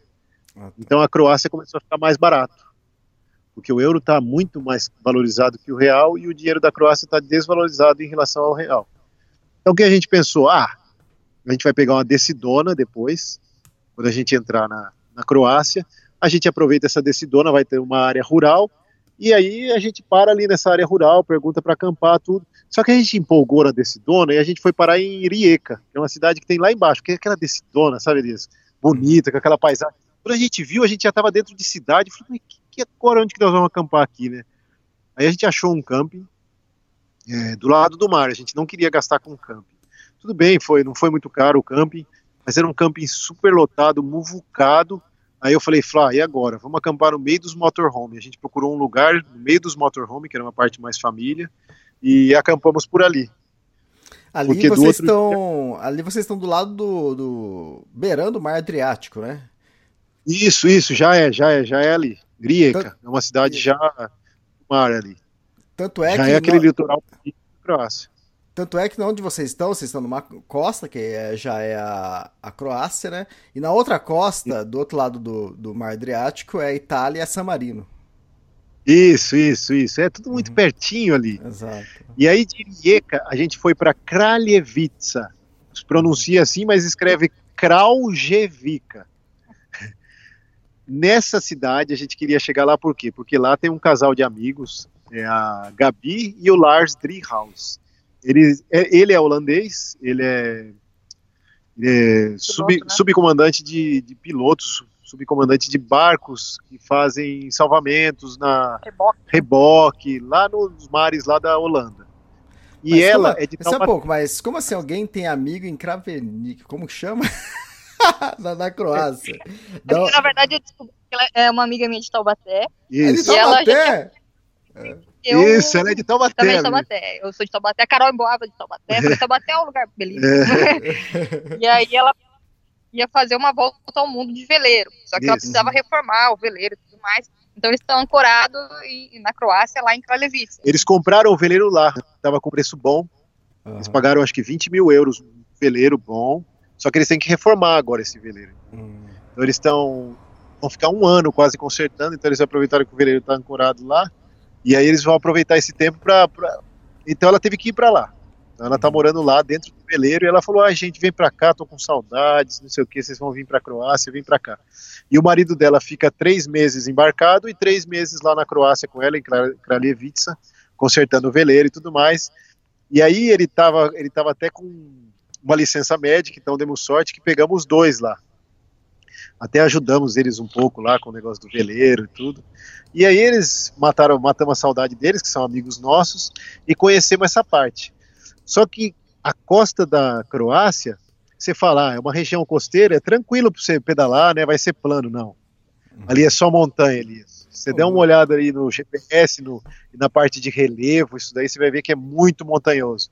A gente pegou altas montanhas para chegar nesse Kraljevica, mas é muito bonito. Todas as praias ali são muito bonitas. É uma costa bem rochosa, você não tem areia clarinha quase. Você tem nas ilhas uhum. da Croácia. Kirk Island, que escreve KRK, e algumas outras ilhas você tem areia. Mas nessa parte não, nessa parte você tem uma parte rochosa, mas é muito bonito. A gente ficou quatro dias no veleiro com eles uhum. e aí conhecemos um, pessoal da cidade, conhecemos mais sobre a cultura da como é que é morar na Croácia, a opinião deles sobre a Croácia e tudo mais. Foi legal. Assim, deu para descansar. A bike ficou do lado ali. A gente todo dia passava uma só só tá esse barulho ali, que tem uma mulher jogando água aqui do lado. tá lavando. Ah, tá interrompendo muito aí, não? Não, não tá não. Tá tranquilo. Tá dando pra ouvir, tá. E aí a gente sempre passava uma água na bike, todo dia, porque a bike estava do lado do veleiro e ali pega muita maresia, né? Nossa bike é de aço cromoli, todas as peças, tudo, então enferruja muito, muito fácil, né? E depois de dar essa relaxada, essa descansada em Kraljevica, a gente tinha que seguir sentido Bósnia. E aí a gente sabia que para entrar na Bósnia, você tem que atravessar, tem que começar a subir sentido norte, né, sentido para dentro do continente, e aí tem que atravessar várias, várias montanhas que são muito rochosas, né? Então o que, que a gente fez? A gente desceu, se você está olhando pelo GPS, continuou pela costa até uma cidade que se chama Seni. Uhum. Escreve Senj, S-E-N-J. A gente ficou num camping é, perto dessa cidade, um campingzinho pequenininho, que foi tranquilo, muito bonito. Todos os campings aí são muito bonitos, porque o litoral é muito bonito. E aí de Senge, de Sene, a gente começou a subir sentido sentido Bósnia, né? E aí a gente passou por vários lugares, mas uma montanha, uma pirameira, ó, quem tá querendo pedalar para esses lugares, Elias, hum. prepara, porque tipo, você sobe 20, 30 quilômetros, depois você desce 30, mas é muito inclinado, tanto para subir quanto para descer. Então você acaba não aproveitando tanto, sabe? Você fica tenso ali na bicicleta. A gente empurrou muito. É, e teve um dia, teve uma subidona e, e para piorar começou uma tempestade de raio. Nossa, nunca vi tanto raio assim também, né, também. nessa região. Aí veio o trauma do raio na cabeça de novo, sabe? Misturado com o urso, porque lá também tem urso. Aí eu comecei a chorar, pedalava, chorando. Falei, Thiago, o raio vai cair de novo. Ele, não, é, vai cair nada, o raio vai cair nada. de novo. E eu tenho, também de repente, pum, caiu outro raio perto. caiu raio perto de novo, cara. Falei, ah, não, karma. Então foi meio tenso, assim, a gente ficou meio tenso, assim, mas no final deu, deu tudo certo de novo. A gente sobreviveu ao raio no meio da trilha, furou o pneu ainda, Nossa. com aquela chuva de raio, vento e tudo, tive que trocar o pneu na chuva, sabe? Mas aí atravessamos essa parte e, come, e entramos na e fomos para entrar na na Croácia. Antes de entrar na Croácia, como a gente gosta de parques nacionais, tem um parque que se você olhar aí chama-se Plivitska Jezera. Escreve, é, Plivi, é, escreve Plivitska, ah, sei lá, como é. Jezera. Uhum. É um parque nacional lá que fica perto da cidade de Plivitsk, é muito conhecido. A gente sabia que também provavelmente ia ter que pagar o, alguns dinheiros para poder entrar nesse parque. E, mas a, a, gente tinha visto na internet e sabia que era muito bonito. Falei, ah, Flá, vai saber outra vez que a gente vai passar por aqui. E aí eu falei, ah, essas rodovias são muito movimentadas, vamos tentar pegar um atalho Uhum. E aí, nesses atalhos do GPS, a gente acabou entrando numa, numa via que era proibido entrar. A gente entrou de bike e acabou entrando no meio do parque, numa, numa mata muito fechada, que tipo, fazia muito tempo que não passava ninguém. Uhum. Aí veio todo o tempo, todo o medo de urso, da, da Flavinha voltou tudo. E adivinha, né? Porque quando começa, eu acho que eu atraio, né? Começa a pensar no raio, o raio cai. Comecei a pensar num urso, de repente eu vi um urso. É Ele sério? tava longe e tal. Né? É, viu? o urso. Aí eu falei, Thiago, um urso. Aí o Thiago, ah, é mentira, é mentira. Eu falei, nem vou falar de novo, senão ele vai querer parar pra tirar foto. Eu né? queria tirar foto Eu do falei, urso. não, não, não. E comecei a chorar assim, meu Deus. Só que ele tava longe, ele só levantou a cabeça, deu, uma uma, cheiradinha cheirada. assim com o focinho, né? Assim, e continuou na dele, não fez- ficou na dele. E a gente Qual foi cor? embora. Qual cor do urso? Era marrom. Marrom, que aqui os Ah, ursos tá. são os ursos marrom né, que tem aqui. Ah, tá. E aí chegamos num lugar que era um camping que tinha, depois de atravessar por dentro desse parque, empurrar, tinha árvore caída, tivemos que empurrar a bike por baixo da árvore para atravessar, foi super difícil. Aí chegamos cansados, Elias, molhado, com medo de urso, frio, chegamos num camping que estava no GPS. Beleza, eu entrei no camping e aí vi que tinha muito carro saindo. Muito carro saindo, muito motorhome saindo, ninguém ficando no camping. Quando eu entrei, tinha um senhor na porta, né? Aí eu ia perguntar para ele, não, não, não, peraí, peraí. Aí passou uma mulher na minha frente, porque ela tava de motorhome, eu, beleza, né? Uhum. Aí fui perguntar pra ele, falei, quanto é o, o camping, né? Ele, 20 euros por pessoa. Eu falei, nossa, mas é, é muito fora do padrão isso. É muito fora do Uhum. padrão. Muito fora do padrão esse preço. Eu falei, nossa, mas são 40 euros os dois. Ele, é, são 40 os dois. Por quê? Eu falei, não, é que, é que tá. Falei, ah, eu achei um pouco caro.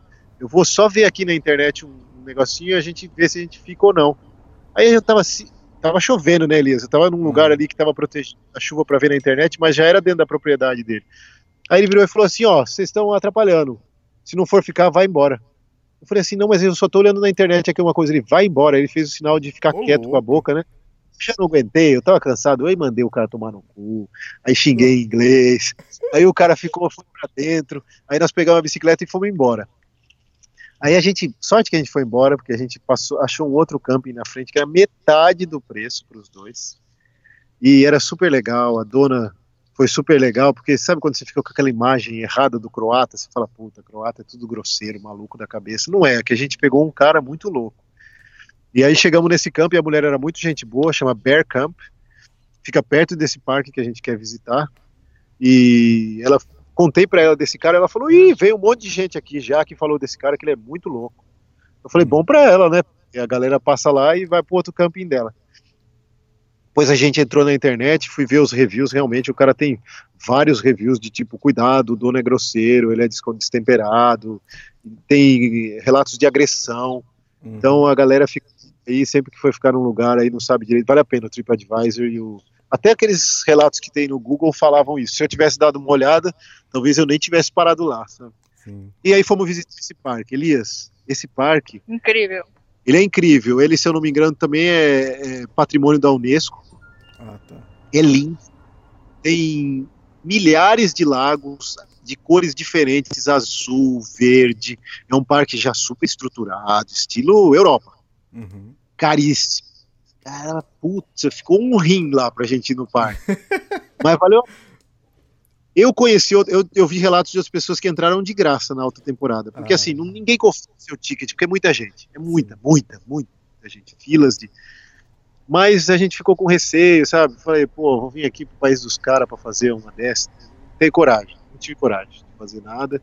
E aí a gente pagou os dois, entramos, e aí com essa entrada paga, você também tem direito a pegar os ônibus e um barco que passeia por esses lagos. Então a gente ficou o dia inteiro nesse, nesse lago. É lindo, valeu muito a pena. No final do dia voltamos pro, pro camping e dormimos lá e no outro dia a gente foi embora. Bom, fomos no Parque Nacional, que a gente queria ir também na Croácia, que a gente sempre passa em algum, então fomos lá na Eslovênia, fomos na Croácia, e aí finalmente a gente ia entrar na Bósnia.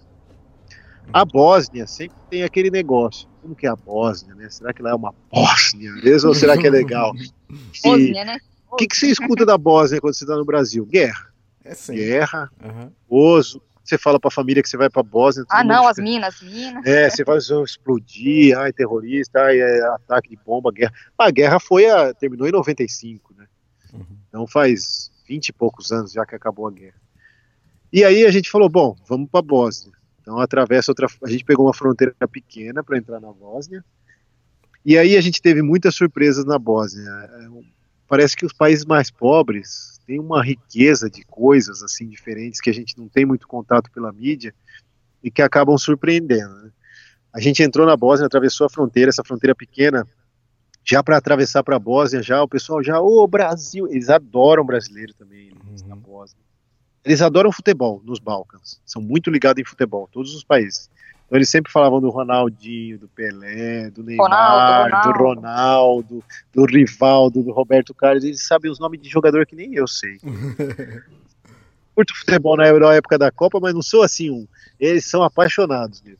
Então já e aí na fronteira eles já não sabiam direito como fazer, porque eles não estão acostumados com um brasileiro cruzando fronteira por terra e uma fronteira pequena. Então eles falavam para esperar, para eles verem se tinha visto, se não tinha.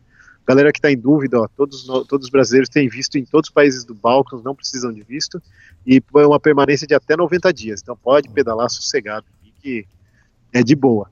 Aí entramos, aí chegamos numa cidadezinha minúscula, paramos ali para trocar o dinheiro, pegamos uns dinheiro da, da Bósnia, que é o, é o marco bósnio, né? Hum. Que o símbolo é K e um M, parece quilômetro. Então você olha a moeda 5 quilômetros.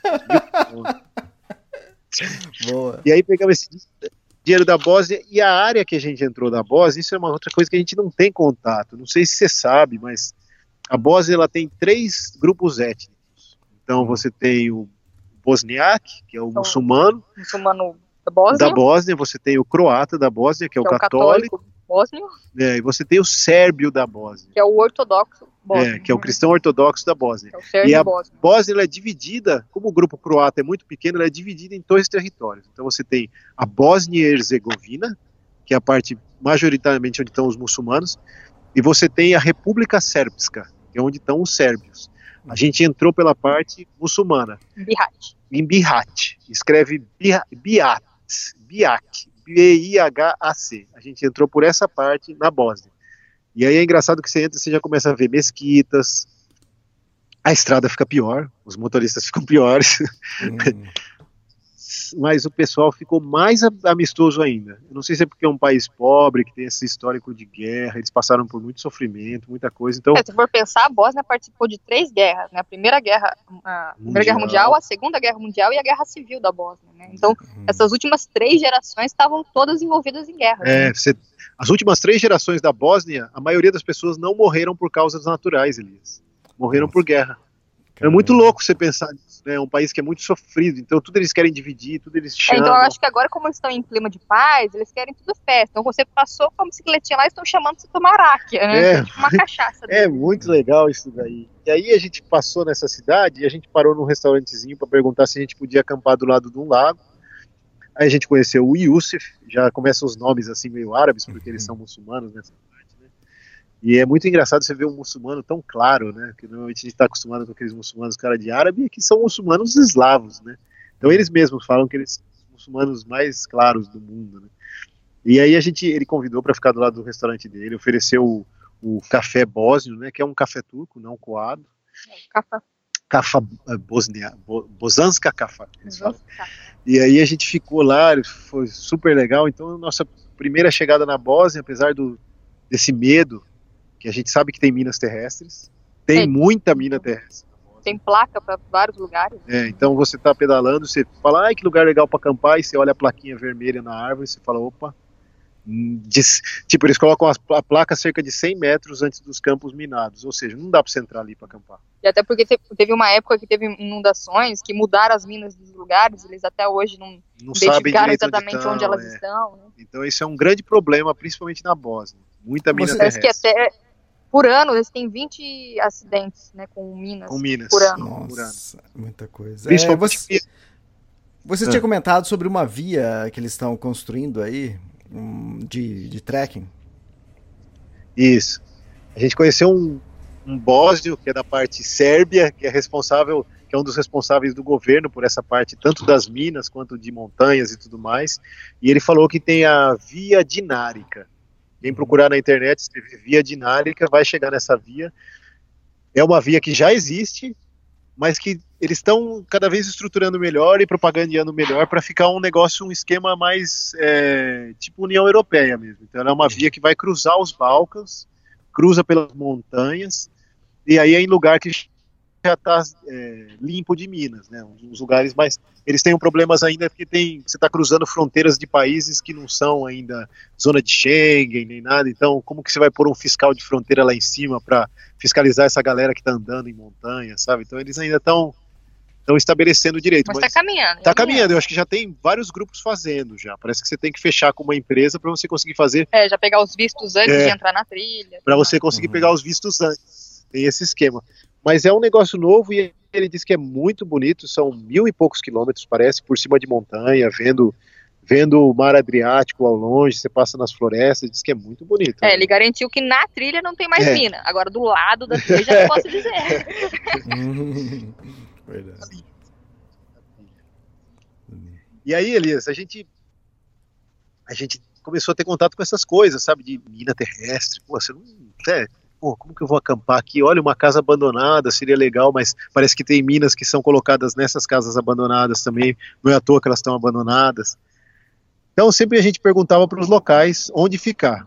Quando a gente saiu dessa cidade que a gente estava acampando, a gente viu uma placa, Parque Nacional Una. A gente falou, uhum. opa, é um parque nacional. E a gente já mata, já mata nossa, nosso desejo nosso desse país do Parque Nacional da Bósnia. Né? Uhum. É um parque nacional é, nada comparável com os parques da Croácia, da Eslovênia. Está começando agora, eles estão estruturando. Eles fizeram esse parque nacional para preservar o rio Una, que é um rio muito bonito que tem lá. E aí é um parque nacional que ainda as entradas não se conectam, as trilhas não se conectam. Mas a gente foi até o finalzinho do parque, que é onde tem algumas cachoeiras, é uma cidade é, que chama Martin. Brod que aí tem igrejas ortodoxas, porque era uma vila de, da, da, da etnia sérbia. Aí você fala, nossa, que estranho, né? Ali tem uma mesquita, aqui tem uma. Bem legal isso daí. E a gente ficou um dia lá, acampou no acampamento desse, desse parque. É, a gente antes de chegar nesse acampamento, a gente ficou um dia acampando selvagem, mesmo numa área de pescaria que tinha lá, não deu nada, não teve problema. E no outro dia a gente acampou nesse camping mais oficial do parque, não é caro, e fomos conhecer as cachoeiras. Daí, a gente falou, bom, agora vamos sentido Sarajevo. Vamos tentar chegar em Sarajevo. Como que a gente tem que fazer? Subida, né? É sempre subida. Sarajevo fica numa baixada, mas antes de você chegar nessa baixada, que até teve tem uma parte muito triste de Sarajevo ficar no ponto baixo entre montanhas, que depois a gente vai falar daqui. A gente teve que subir muita montanha para chegar em Sarajevo. E aí aconteceu um negócio inesperado na viagem. A gente estava subindo, subindo, subindo, subindo, sentido Drvar. Escreve D-R-V-A-R, essa cidade. A gente falou, bom, quando a gente chegar em Drvar, a gente vê o que a gente faz. Depois tem uma decidona e a gente tenta acampar por ali. Subimos, subimos, subimos, subimos. Numa, numa, aí essa parte são rodovias interiores bem tranquilas, sem tinha placa de mina, mas a gente não ia acampar por ali. E a gente, antes de chegar em Drevar, era uma subidona, a gente parou para tirar uma foto da cidade que ficava lá embaixo. Uhum. E passou um carro a mulher pôs a cabeça para fora do carro e falou assim: Eu não acredito que vocês é são do Brasil. Brasil. É do Brasil. É. Aí eu falei. no interior da Bósnia da... tem alguém falando português comigo. Quebrada num lugar que não é nada turístico. Aí o cara já parou o carro. Ele se chama Petar. E ela se chama Mayra. Eles têm uma filha, uma filha que é nascida na Bósnia. Ele é da etnia sérvia, Bósnia. Ele foi o primeiro bósnio a escalar o Everest. Ele foi o primeiro bósnio a escalar o Everest, o cara. Caramba, que legal. E Campinas, que tá morando na Bósnia porque casou com ele. E ah, aí ela foram, é de Campinas. Foram ela é de Campinas? Tentar... Eu, sou, eu, sou, de Campinas, poxa. É, ela é de Campinas, se chama Mayra. É. E aí eles foram, eles foram pra Bósnia. Ela falou, é a terra do marido. Eles se conheceram, na verdade, porque eles trabalhavam em navios de cruzeiro. E aí, depois que acabou esse trabalho do navio de cruzeiro, decidiram ter uma vida juntos, aí acabaram indo para a Bósnia, que acharam que dava para começar um negócio lá. Porque nesses países, como eu te falei, está começando um pouco esse negócio do ecoturismo, do turismo de aventura. Eles têm rios para rafting, eles têm muita montanha, tem muita trilha. No Bal os Balcãs, a galera curte muito fazer trilha aqui. Apesar das minas e tudo, é uma galera que curte muito, é um esporte muito famoso aqui entre eles. Então ela veio para tentar, os dois trabalham com essa área de turismo, ele também é fotógrafo. E aí ela chamou, falou: vocês vão ficar onde? A gente está procurando um lugar perto de Drvar. Ela falou: olha, eu moro aqui em cima das montanhas, é bem tranquilo, uma zona rural, se não tiver problema.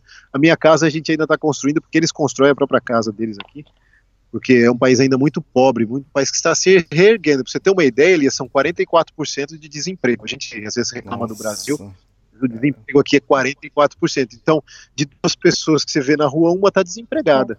E muitas casas ainda tem a marca das balas na, na- nas É, paredes. isso é uma coisa que chama atenção. E as que estão se reconstruindo, às vezes você olha assim, nossa, mas tem uma janela diferente da outra, uma porta. É porque a União Europeia, muitas vezes, ela faz uma doação para aquela cidade, e só que cada um tem direito a uma janela. Aí a próxima doação é uma janela diferente. Então, eles, o que eles recebem, eles vão montando a casa daquele jeito. né? Uhum. Então é muito estranho. A, a casa por fora é, não tem pintura, as janelas são uma diferente da outra. Então, Você vê que é um país que está se reconstruindo. E ainda tem muita casa abandonada, muita casa com buraco de bala, de míssel, de tudo. Mas as paisagens são lindas e as pessoas são muito legais. É isso que faz mais valer a pena ainda a viagem. E a gente ficou na casa deles, acampamos no quintal deles, ficamos três dias lá.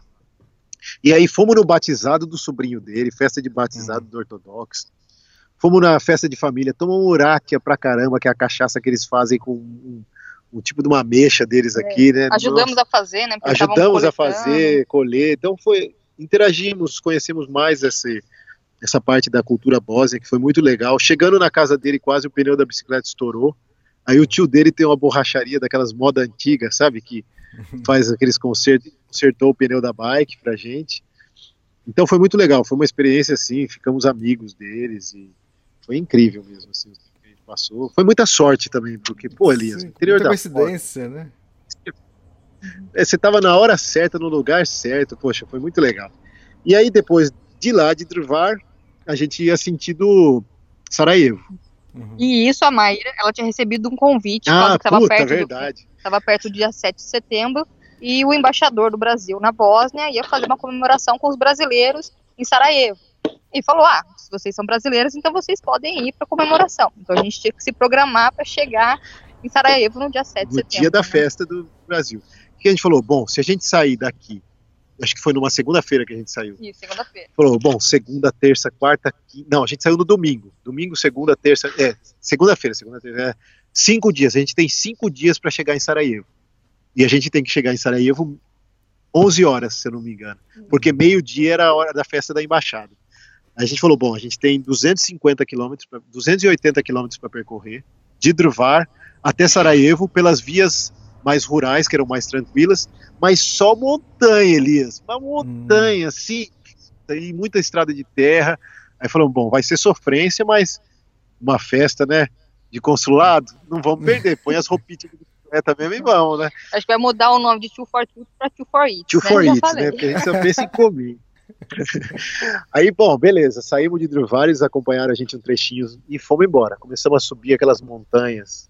É lindo, mas é duro. Puta, a gente, a gente fez uma média de 80 km por dia subindo montanha, subindo e descendo Acho foram montanha. os cinco dias mais difíceis até hoje. É, um dos, foi foi, um dos tempos, assim, na Patagônia e depois aqui, assim, empatou. Na Patagônia era o vento que Ah, atrapalhava mas eu achei demais. aqui mais difícil. Mas aqui essa parte que a gente fez por dentro ainda para chegar na, em Sarajevo, só nas montanhas por dentro, é lindo, mas foi muito puxado. Elias. Chegava no final do dia, na hora que a gente deitava dentro da barraca, Nova a perna cãibra. dava cãibra, a gente virava assim, a perna encostada no chão doía, a gente acordava com dor Não tinha muscular. posição. é. Então do- doía com a perna quente, sabe? O- A frente da bicicleta é pesada, meu braço ficava doendo, a mão ficava doendo. E aí a gente foi parando em cidades assim que, que ficavam mais ou menos 80, 70 quilômetros uma da outra para dar o tempo de chegar. A primeira que a gente parou chama Glamos, escreve Glamok. É uma cidade que tem tanto sérbios quanto quanto muçulmanos. E é uma cidade que ela tem todo um histórico que na época da guerra era aí que eles jogavam as bombas que eles não conseguiam jogar durante a guerra. Porque assim, os aviões, eles não podem pousar com a carga que eles decolaram de bomba. Ah, Eu não sabia. entendi. O cara me falou na Bósnia. Então eles tinham que voltar pro, pro solo sem as bombas. E eles tinham que jogar essa bomba em algum lugar. Se não jogou em Sarajevo, tem que jogar em algum lugar. E era nessa cidade que eles jogavam. Tinha um campo do lado dessa cidade que era feito para isso. E aí ele me contou que é uma história muito triste, porque a população dessa cidade todo dia tinha bombardeio. Você imagina você morar numa cidade que do lado da sua cidade tem um campo para jogar bomba. E não é bombinha, traque. É, puta, é giva mesmo. Então diz que o, os rebanhos ficaram loucos, as vacas, os, os animais ficaram muito agressivos. Todo mundo doido. Imagina os moradores dessa cidade. Sim. Mas ainda bem que a gente passou 20 e poucos anos depois, estava todo mundo normal. e a gente a gente acampou num parque nessa cidade, que foi muito tranquilo. Depois dessa cidade, a gente seguiu para uma outra que chamava Suíça, mas escreve Suística. É uma cidade já sérbia. A gente Ela é acamp- católica. né? Ca- Ela é Croata, católica, é, croata, uma cidade croata católica. A gente acampou no quintal da igreja. E aí foi muito legal porque, além das pessoas nos receberem tão bem e deixar a gente acampar nessa igreja, ainda ofereceram café da manhã pra gente. Tinha biscoito, tinha suco. No final do dia deram queijo, deram ramon, tinha bis- um monte de coisa. Então foi muito bom a gente ter acampado Uhum. na igreja. O pessoal foi, foi o bom samaritano mesmo, como diz, né? E só relevo bonito, só montanha, só subida, tudo mais muito bonitas paisagens. Depois a gente parou em Jablanica, que é uma cidadezinha perto. Aí em Jablanica aconteceu um negócio legal, porque a gente acampou do lado da casa de um, de um bósnio, que era uma areazinha meio de camping da cidade, e ele era muçulmano. E aí ele ofereceu alguma coisa para eu beber, né? Eu falei, ah, muçulmano, ele vai oferecer suco, né? Água, eles não podem beber álcool, né? Ah, o cara veio com uma garrafa de cachaça, tomou um gole, me ofereceu o resto. Então aqui o, o muçulmano bósnio, ele é mais tranquilo. Ele não é como o muçulmano que a gente É teve contato radical, no né? Marrocos. É, eles não seguem muita risca, não. Sim. É, e aí depois de Jablanica, a gente foi para para uma outra cidadezinha pequenininha que a gente parou num posto, Donizov. é, Donizovik, sei lá. Na verdade, a gente parou num posto de gasolina a 20 e poucos quilômetros de, de Sarajevo. Porque a gente falou, bom, a 20 e poucos quilômetros a gente sai cedo e chega umas 11 lá. Nesse posto de gasolina também receberam a gente super bem, as pessoas são muito hospitaleiras na Bósnia.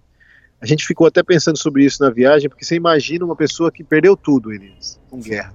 Os caras passaram por três grandes guerras. Depois, em guerra civil, foram eles contra eles mesmos. E aí o cara não tinha o que comer, dependia muito do outro, do vizinho, do amigo, a casa bombardeada, o cara tinha que ir para outro lugar.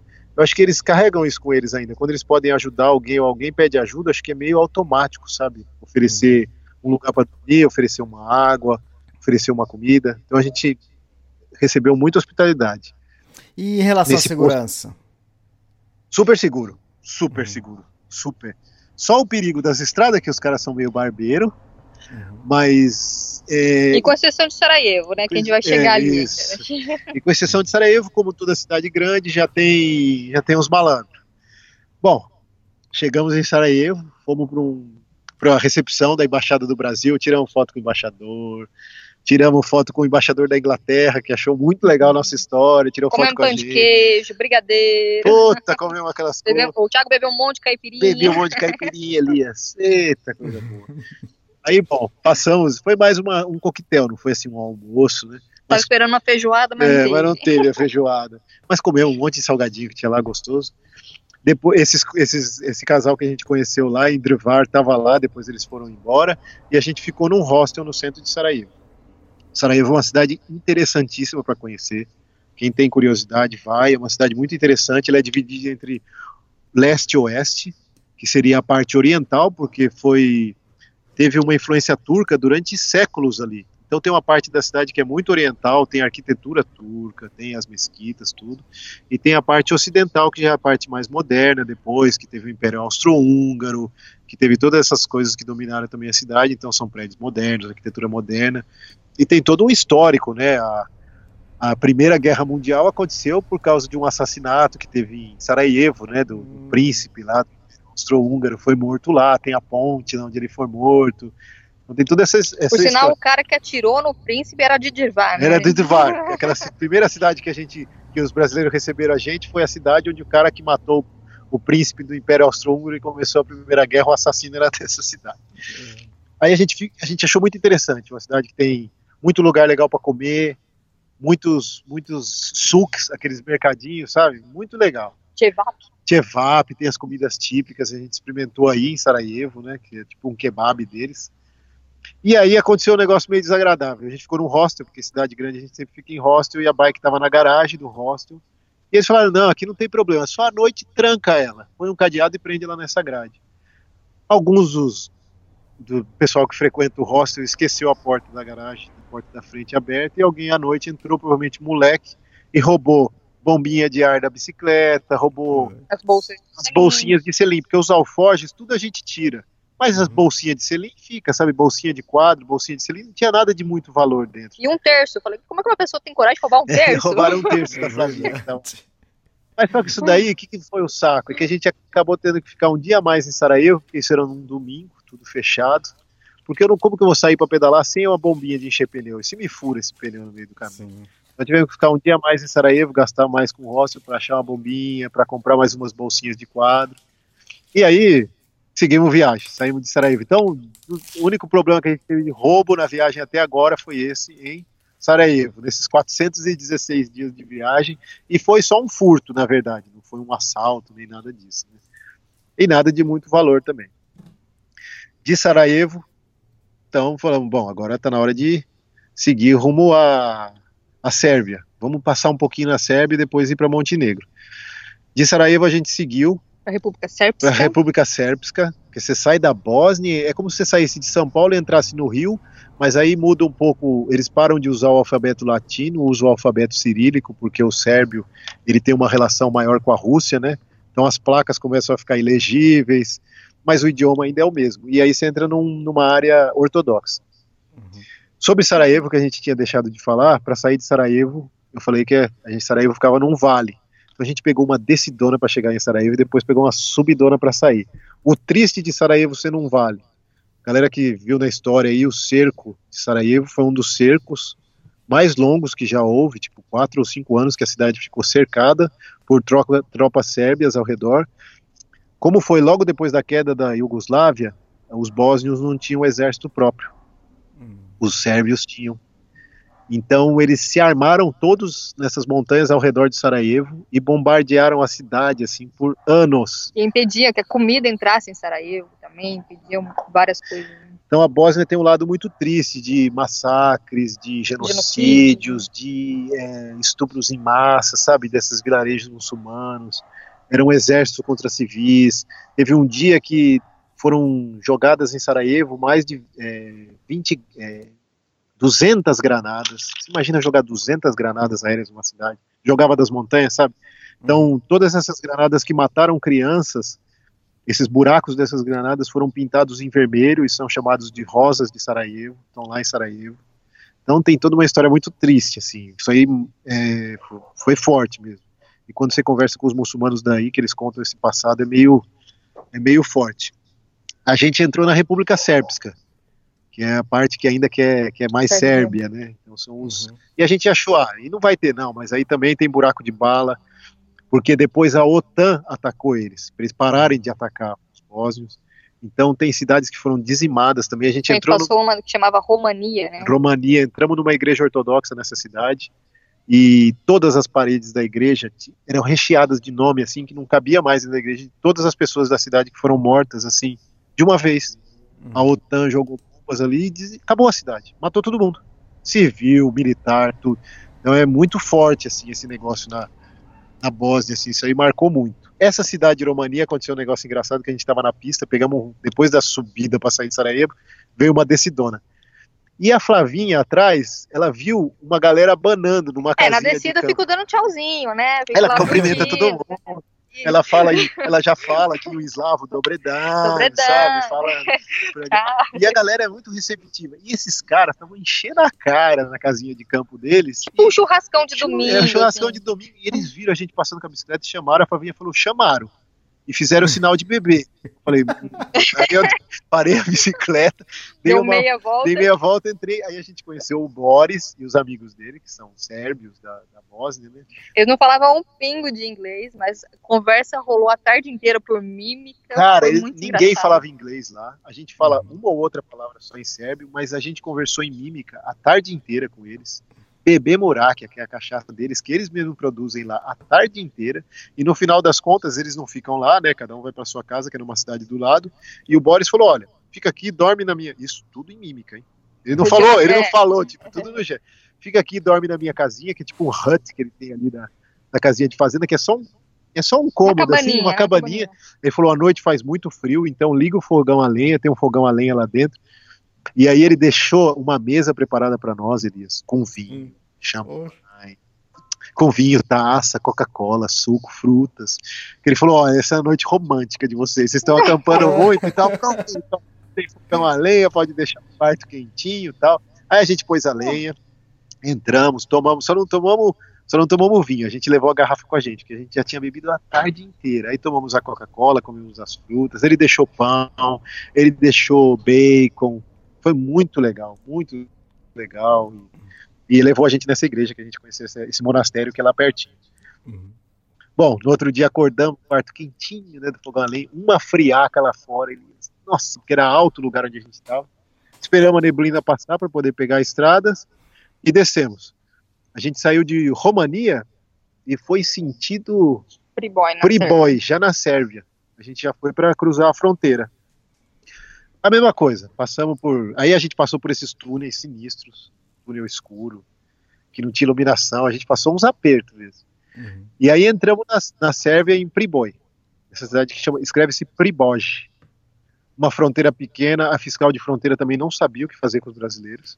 Falou para todo mundo que tinha dois brasileiros lá, todo mundo punha a cabeça para fora da casinha para ver o, a bicicleta e os brasileiros, uma fronteira pequena que só passava caminhão de, e locais, né? E aí entramos na Sérvia, a gente pedalou pouco pela Sérvia, que se você olhar no mapa, a gente entrou na Sérvia por Priboj e saiu na Sérvia já numa passagem lá embaixo que vai para Bijelopolje, que já é uma, uma cidadezinha já em Montenegro. Então a gente só para ter o gostinho de Sérvia. Pessoal muito receptivo, a Bana também. A gente parou num posto de gasolina para trocar dinheiro, a moça tentou conversar com a gente, eles não falam inglês lá na Sérvia também. E a gente falou, poxa, a gente está na Sérvia, vai ficar tão pouco, a gente não vai ter contato com ninguém. Tentei um couchsurfing numa cidade que chama. Priepoli, que escreve Prispolje, e o cara respondeu positivamente. Eu falei, bom, Uhum. vamos ter contato com alguém da Sérvia, pelo menos vamos ter uma experiência aqui com uma galera da Sérvia, e mesmo que a gente fique pouquinho, a gente vai. A gente pediu para ficar dois dias. Quando a gente chegou lá, o cara era super bacana. Ele chama Blagoy, Blagoje e o amigo dele, Luca, receberam a gente. Só que a gente chamava ele de Brad, que era mais fácil. Uhum. O cara era uma figura. Ele falou: Olha, não tem lugar na minha casa porque está construindo. E o Luca também falou que não tinha lugar na casa dele. Mas a gente vai pagar um hotel para vocês. Eu falei: Não, cara, pelo amor de Deus. Ainda mais com a situação que eles estão na Sérvia. A Sérvia é a mesma coisa, Elias, também. 40% de desemprego. Dinheiro deles super desvalorizado. Os caras passando aperto. Ele falou: Não, não, brasileiros. Nunca veio brasileiro aqui. Eu adoro. Ele o Ayrton Senna. Ele era muito fã do, que do. Ronaldo, todos os caras dele. Ele falou: não, nunca vi brasileiro, brasileiro. Ele falou que na Sérvia, várias novelas que tem na Sérvia, ou várias, vários comerciais de televisão, vários programas, sempre tipo, quando a gente tem aquela ideia de, ah, eu vou ficar milionário e vou esticar minha perna numa praia do Caribe, para eles, O Caribe é o Brasil. o Caribe é o Brasil. Ah, Tipo, todos esse tipo de televisão e coisa de televisão é sempre quando o cara fica muito rico, ele vai pro Brasil. Quando o cara fica muito rico, ele fala: Não, eu ainda vou pro Brasil. Vou te... Pô, até engraçado que tinha um restaurante lá, a gente viu que tava tudo com a bandeira do Brasil, chamava Brasil o restaurante até. E quando a gente entrou lá, a gente foi olhar o cardápio, não tinha nem nada a ver com o Brasil. Era, Era tipo, tudo era comida- Mas eles adoram Ah, não, é tanto. Que ele- e aí ele tava tão feliz de ter dois brasileiros ali que ele fez questão de pagar o hotel, pagou um hotelzinho pra gente. Puta, muito legal. Passamos duas noites numa cama. com- Nossa, uma beleza. E aí, claro, saímos com eles. Ele trabalhava o dia todo, então o outro amigo dele, o Luca, mostrou a cidade, mas à noite a gente foi num barzinho com eles, escutamos um pouco de música sérvia. Aí ele explicou sobre a guerra, explicou sobre o Tuvan dos Balcãs, explicou sobre as religiões, todo esse tema que eles têm dessas. E disse que hoje eles vivem em paz, todos os três. Inclusive ali. pelo Kosovo também. Né? É, tem a questão do Kosovo, Kosovo. é, que tem aí coisa a ver com os Estados Unidos e Albânia. É, um, é complicada a questão política aqui. Mas, ó, pra gente que acha que a situação tá ruim no Brasil, tá pior para eles aqui. O desemprego na Bósnia e na Sérvia é muito maior que do Brasil. Eles têm muita coisa ainda por construir. As, as estradas são condições muito piores. Os caras dirigem muito pior do que nós lá. Tá louco. A gente passou um aperto aqui. uhum. E aí, depois desses dois dias muito legais na Sérvia, a gente atravessou e entrou na Montenegro. Montenegro. Passamos por uma cidadezinha que chama Bielopoli, para a gente poder trocar dinheiro também, porque aí a gente tinha que trocar para o euro de novo, que aí Montenegro é euro. Montenegro não é nem União Europeia, nem Schengen, Mas usa euro. mas usa o euro, porque eles estão querendo entrar, sabe? Montenegro já é um pouquinho mais estruturado do que a Bósnia e a Sérvia. As coisas já são um pouquinho mais caras porque é euro, mas até agora foi o lugar que a gente pegou as estradas mais perigosas e os motoristas mais agressivos no volante, assim. Buzinam muito, né, do tipo que a gente está atrapalhando na via, Uhum. fazem ultrapassagens perigosas quase pegam a gente, os caminhões passam muito perto, os ônibus, então a gente, a gente passou uns, uns apertos aqui.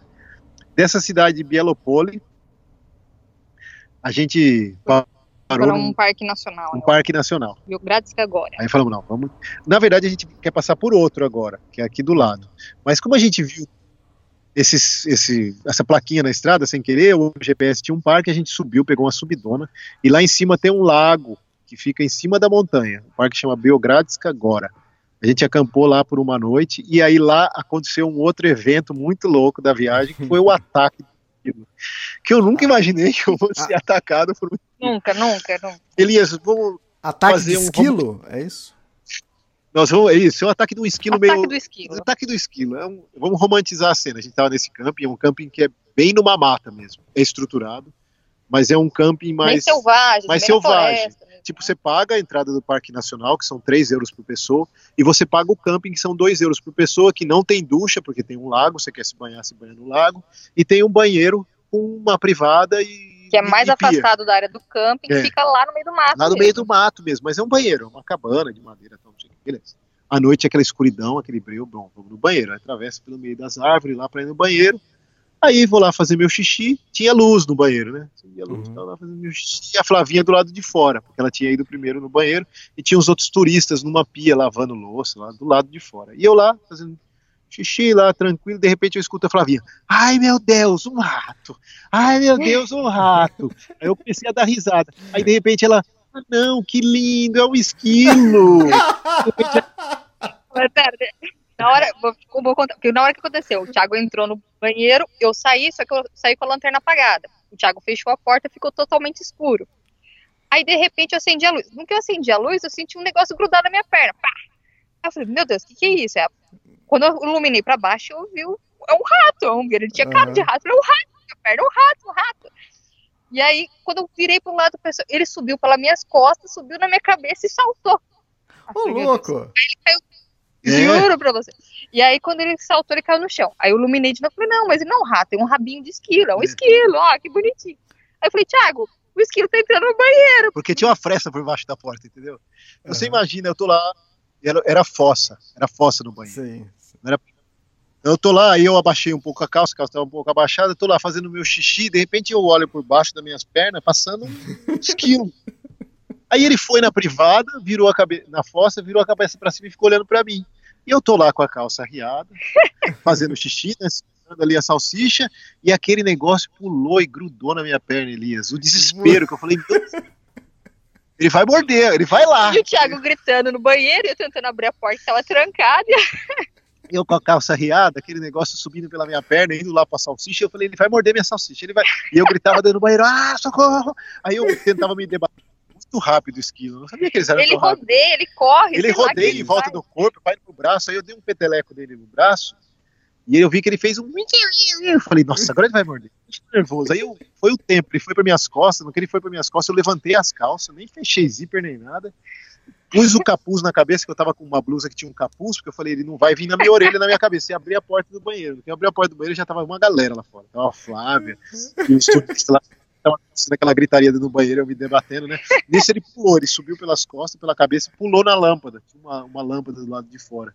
É. E aí todo mundo, ai, que foto do esquilo, ai, que lindo o esquilo. E é, acharam que o Thiago era um viadão, né? Porque tava gritando por causa de um esquilinho fofinho, né? Era era um medroso, mas não, meu, eu fiquei com medo dele vir ali, né? Porque eu tava muito vulnerável. Ele, tá, Ótimo. ah, pô, pelo amor de Deus, né? O esquilo ali com aqueles dentão, tá louco, sai fora. E aí saiu. Aí depois a gente foi ler. Esse é um dos lugares ainda que tem esse tipo de esquilo que eles chamam de dormouse. É um meio mais para um rato do que para um esquilo. Ele é especialista em salto e, e Escalada, né? escalada, então ele não fica no chão praticamente. Ele fica, então Aham. tudo que ele vê, ele tem que escalar. E ele salta de uma árvore para outra à noite. E o lugar que a gente estava era muito selvagem, então tanto é que quando a gente entrou para depois desse susto, entramos na barraca para dormir, demos muita risada, né? Entramos para dormir, a gente ficou escutando vários do lado de Nossa, fora. tinha muito. Subiu Muito. um pulando pra árvore, É. os galhos balançando. A noite né? toda, porque eles são de hábito noturno. Eles, do- eles hibernam por sete meses durante o inverno. Então no verão, eles, no verão e outono eles estão muito ativos. Eles precisam comer, precisam. Falei, vai comer tudo, menos minha salsicha, filho. Sai fora. Susto do esquilo. Aí desse, desse campo, outro dia acordamos tranquilos. E aí descemos, porque ficava num lugar alto. E aí a gente falou, bom, quando a gente desceu, a gente já estava querendo ir sentido aqui Podgorica, que é essa cidade, né? Tá. E aí o cara falou assim, ó, vocês vão a Podgorica, mas é, vocês vão passar por uma estrada que é muito perigosa, o cara falou, que é onde tem o maior índice de acidentes dos Balcãs. Porque é uma cidade que é a via principal, é a rodovia principal que vai para Podgorica, que é a capital aqui, e ele falou, e não tem outra. E assim, ela passa no meio de um cânion, então do lado você tem um paredão, do outro lado você tem um rio. E a estrada é estreita. É né? estreita, não tem acostamento e tem todo o Duas trânsito mãos. de caminhão que vem da Sérvia, vai por essa estrada. Eu falei, nossa, vamos morrer. Aí eu olhei no GPS, tinha uma estrada paralela, é que o cara não sabia. Hum. E aí a gente veio nessa estrada e foi sentido Verusca, que fala-se Verushka, mas escreve Veruska. Nome bem russo, né? Aí, aí pegamos essa estradinha, uma estradinha muito tranquila, passa pouco movimento, uma subidaiada também, mas muito bonita em volta. Ela vai para o lado de um rio que se chama Tara, é o Vale Tara. Foi, foi a melhor coisa que a gente podia ter feito. A gente, esse pouco trecho que a gente pegou dessa rodovia que, era, que era perigosa, a gente passou vários apertos, que foi onde veio essas ultrapassagens, esses caminhões, a gente ficou morrendo de medo, Elias. Quando a gente saiu e veio por essa rodovia que vai para Verusca, que é uma rodovia paralela, ficou tudo tranquilo. O único susto nosso é que tinha muita obra na rodovia, a gente não entendia que era esse tanto de obra e tudo escrito em chinês. A gente falou, mas não Ah, faz tá. sentido, a gente esse escrito em, em russo, né? Não, eles, te- eles têm um convênio, o governo da China fez um convênio aqui de construir uma highway que vai ligar a Uhum. Sérvia com a Albânia, passando por Montenegro. E aí eles usavam como via paralela para levar os caminhões dele, essa daí. Mas era uma via tão sinuosa e tão estreita e um chão ruim que os caminhões passavam bem devagarzinho e era muito engraçado que era cheio de chinês dentro daqueles caminhões e eles viam a gente na bicicleta e falavam em chinês. E a gente falava, É, "Ei, faltou hello." a máquina fotográfica pra eles saírem É, tirando se eles tivessem uma máquina fotográfica, ia todo mundo tirar foto da gente. E aí a gente veio parar aqui, onde a gente está hoje. A gente está num posto de. Não tem é, camping dentro de Podgorica. Esse é o tipo camping. É o tipo camping que tem mais perto de Podgorica. Fica a 5 quilômetros do centro da cidade só. Então o que a gente vai fazer? A gente vai a pé. A gente vê atrás do posto de gasolina tinha uma plaquinha bikers, é, não sei quem, campers e uma- um símbolozinho de camping. A gente entrou e tem um camping aqui atrás. A mulher fez 6 euros por pessoa por dia. A gente achou um pouquinho salgado, mas se a gente for ficar num hostel lá em Podgorica ou num hotelzinho, vai ficar mais caro. Então a gente consegue ir a pé, caminha uma horinha e vai para o centro da cidade. E aí a gente está aqui agora com internet e estamos conhecendo aqui Montenegro. As nossas impressões de Montenegro, por enquanto, é que voltou o euro, então ficou um pouquinho mais caro. As pessoas são legais, mas dirigem muito mal e muito perigosamente. Então, Ah. e, as- e é bonito, é bonito, é montanhoso, é tipo Balcãs, todo Balcãs é assim muito bonito. Hum. E pra quem tá ouvindo, que a gente não. Eu, pelo menos, né? Quando fala de Itália, a gente sabe visualmente de onde a gente tá, o que a gente tá pensando, o que a gente tá vendo. Quando começa a falar Bósnia, Montenegro, a gente começa a ficar um pouco perdido, de onde que fica isso na Europa. Mas Montenegro aí é só tem o Mar Adri- Adriático e já é, é, a outra costa já é a Itália, que já é o final da Itália, a bota ali, né? O salto, né? Então é. É, se você aí em Montenegro e olhar para frente, se você conseguisse enxergar, você enxergaria a bota da Itália. Isso, exatamente. É. Exatamente a, par. É. É, legal. Montenegro está entre a Albânia e a e a Croácia lá em cima, e com a Sim. Sérvia do lado. que é sério. E... Se você puser o Maps e você clicar na, na opção relevo, você vai ver que é muita montanha aqui. Fica Sim. muito montanhoso. Muito montanhoso. Então o que, que a gente faz? Quando a gente pedala aqui, a gente tenta ir pelos vales, que vai pelo vai sempre beirando os rios. E quando a gente pode, a gente tenta, mesmo que tenha que subir um pouco, pegar as rodovias paralelas ou mais rurais, porque a gente achou muito perigoso pedalar aqui. E é isso aí. Agora Bom, estamos Fê- aqui. Sim. Finalmente colocamos em dia, hein? Colocamos, Ê, conseguiu, hein? Acho que o já. Thiago vai até uma beber uma cerveja agora. Acho que vou ter até que beber uma cerveja em homenagem a esse podcast. Uma hora e 58 minutos. Nossa, uma hora e 58. Exatamente. Fala. É um filme, é um Deixa- filme. É, muita... Não, mas é legal, gostei, gostei. Muita coisa diferente, Nossa. muitos países diferentes. O resumão, o resumão das impressões, vai, para quem pedala, quem tem interesse em pedalar.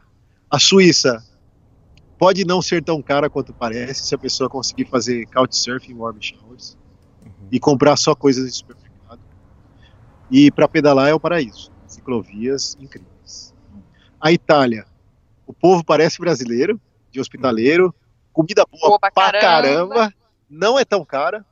Assim, dos países europeus a gente achou o mais barato, assim, comparados com o que a gente passou. Espanha, França, Suíça. É Itália e Eslovênia, acho que. Itália e Eslovênia foram os mais baratos. Povo muito bom, lugares muito bonitos, mas não vá muito na, na época turística, porque ficam as coisas ficam meio caras. E no verão é calor pra caramba. E calor pra caramba no verão, como você falou, quando você passou inverno. Uhum. Da Eslovênia. A Eslovênia é um país pouco povoado, com muitas áreas rurais, muitas, muito limpo, muito limpo, diferente da Bósnia, que tem muito lixo espalhado por todo lugar. E tem, um, tem belos parques para visitar. Tem o Sotia, que a gente não foi, que escreve Soca, e tem esse Postojna. E dos Balcãs é o país mais caro, mas o mais tranquilo para pedalar. Depois vem a Croácia, que o ponto forte da Croácia é o litoral, disparado. Quem quer pedalar, lugar É bonito. é. É, o litoral é muito lindo, é um litoral rochoso. Não visitamos as ilhas, mas pelo menos o litoral O litoral é... é bonito. Dizem que as ilhas são muito bonitas. A gente não visitou porque aí tinha que pagar umas coisas, tal. Os campings são meio caros nas ilhas. Da... E não tenha medo dos ursos, assim. A gente, a Flavinha viu de longe porque a gente estava enfiado no meio do Parque Nacional. E tem esse Parque Nacional que quem vier para a Croácia vai, Plivitska, Jezera, ou Plivice, que é lindo. Da Bósnia, uma história muito triste de guerra. Você vai ver um país que está se reconstruindo, ainda muita marca da guerra ainda evidente, tanto nas histórias das pessoas quanto nos prédios, mas com um povo muito bom, Elias, muito hospitaleiro e o preço ótimo, ótimo para ver. As coisas são baratas. A Sérvia a gente ficou muito pouco, então dá uma opinião sobre a Sérvia, o pouco que a gente passou parece muito com a Bósnia, mas você não vê tanta marca de bala e tiro. E eles adoram o Brasil E e eles futebol. adoram o Brasil e futebol. E Montenegro agora, o país é lindo, porque é muito montanhoso, então tem é Paisagem de montanha. Paisagens de montanha, o país todo, tem belos vales, mas prepare-se para as estradas. São estradas com, com muito perigosas para quem pedala. A gente achou muito perigoso. Tem poucas opções de estrada paralela. Não é que eles dirigem mal, eles são imprudentes. Essa é, É, é, são é, imprudentes. são imprudentes. São imprudentes. Uhum. Dirigem perigosamente. Motoristas perigosamente. É isso aí. É isso. Esse é o resumão. Acho que o próximo a gente estará na Próximo a gente já tá na Albânia. Provavelmente o próximo já tá depois da Albânia. Provavelmente a gente vai estar na Macedônia ou na Bulgária já nos próximos. próximos. Ah, tá. Não vão descer pra Grécia. Agora não. A gente, vai, a gente vai usar a Grécia para escapar do, da neve. Ah, tá certo. Para não ficar parado, a gente vai pedalar pelo litoral grego. Fora de Bom, temporada é mais parado. Bom, fantástico, é isso. Ah, Tiago e Flávio, obrigado por mais um podcast e até o próximo, então. Obrigado, Até. desculpa se a gente falou demais, ficou muito longo. Mas Já tá falando. é, foi mal aí, gente. Tá certo. Valeu, obrigado. Tchau, tchau. Tchau.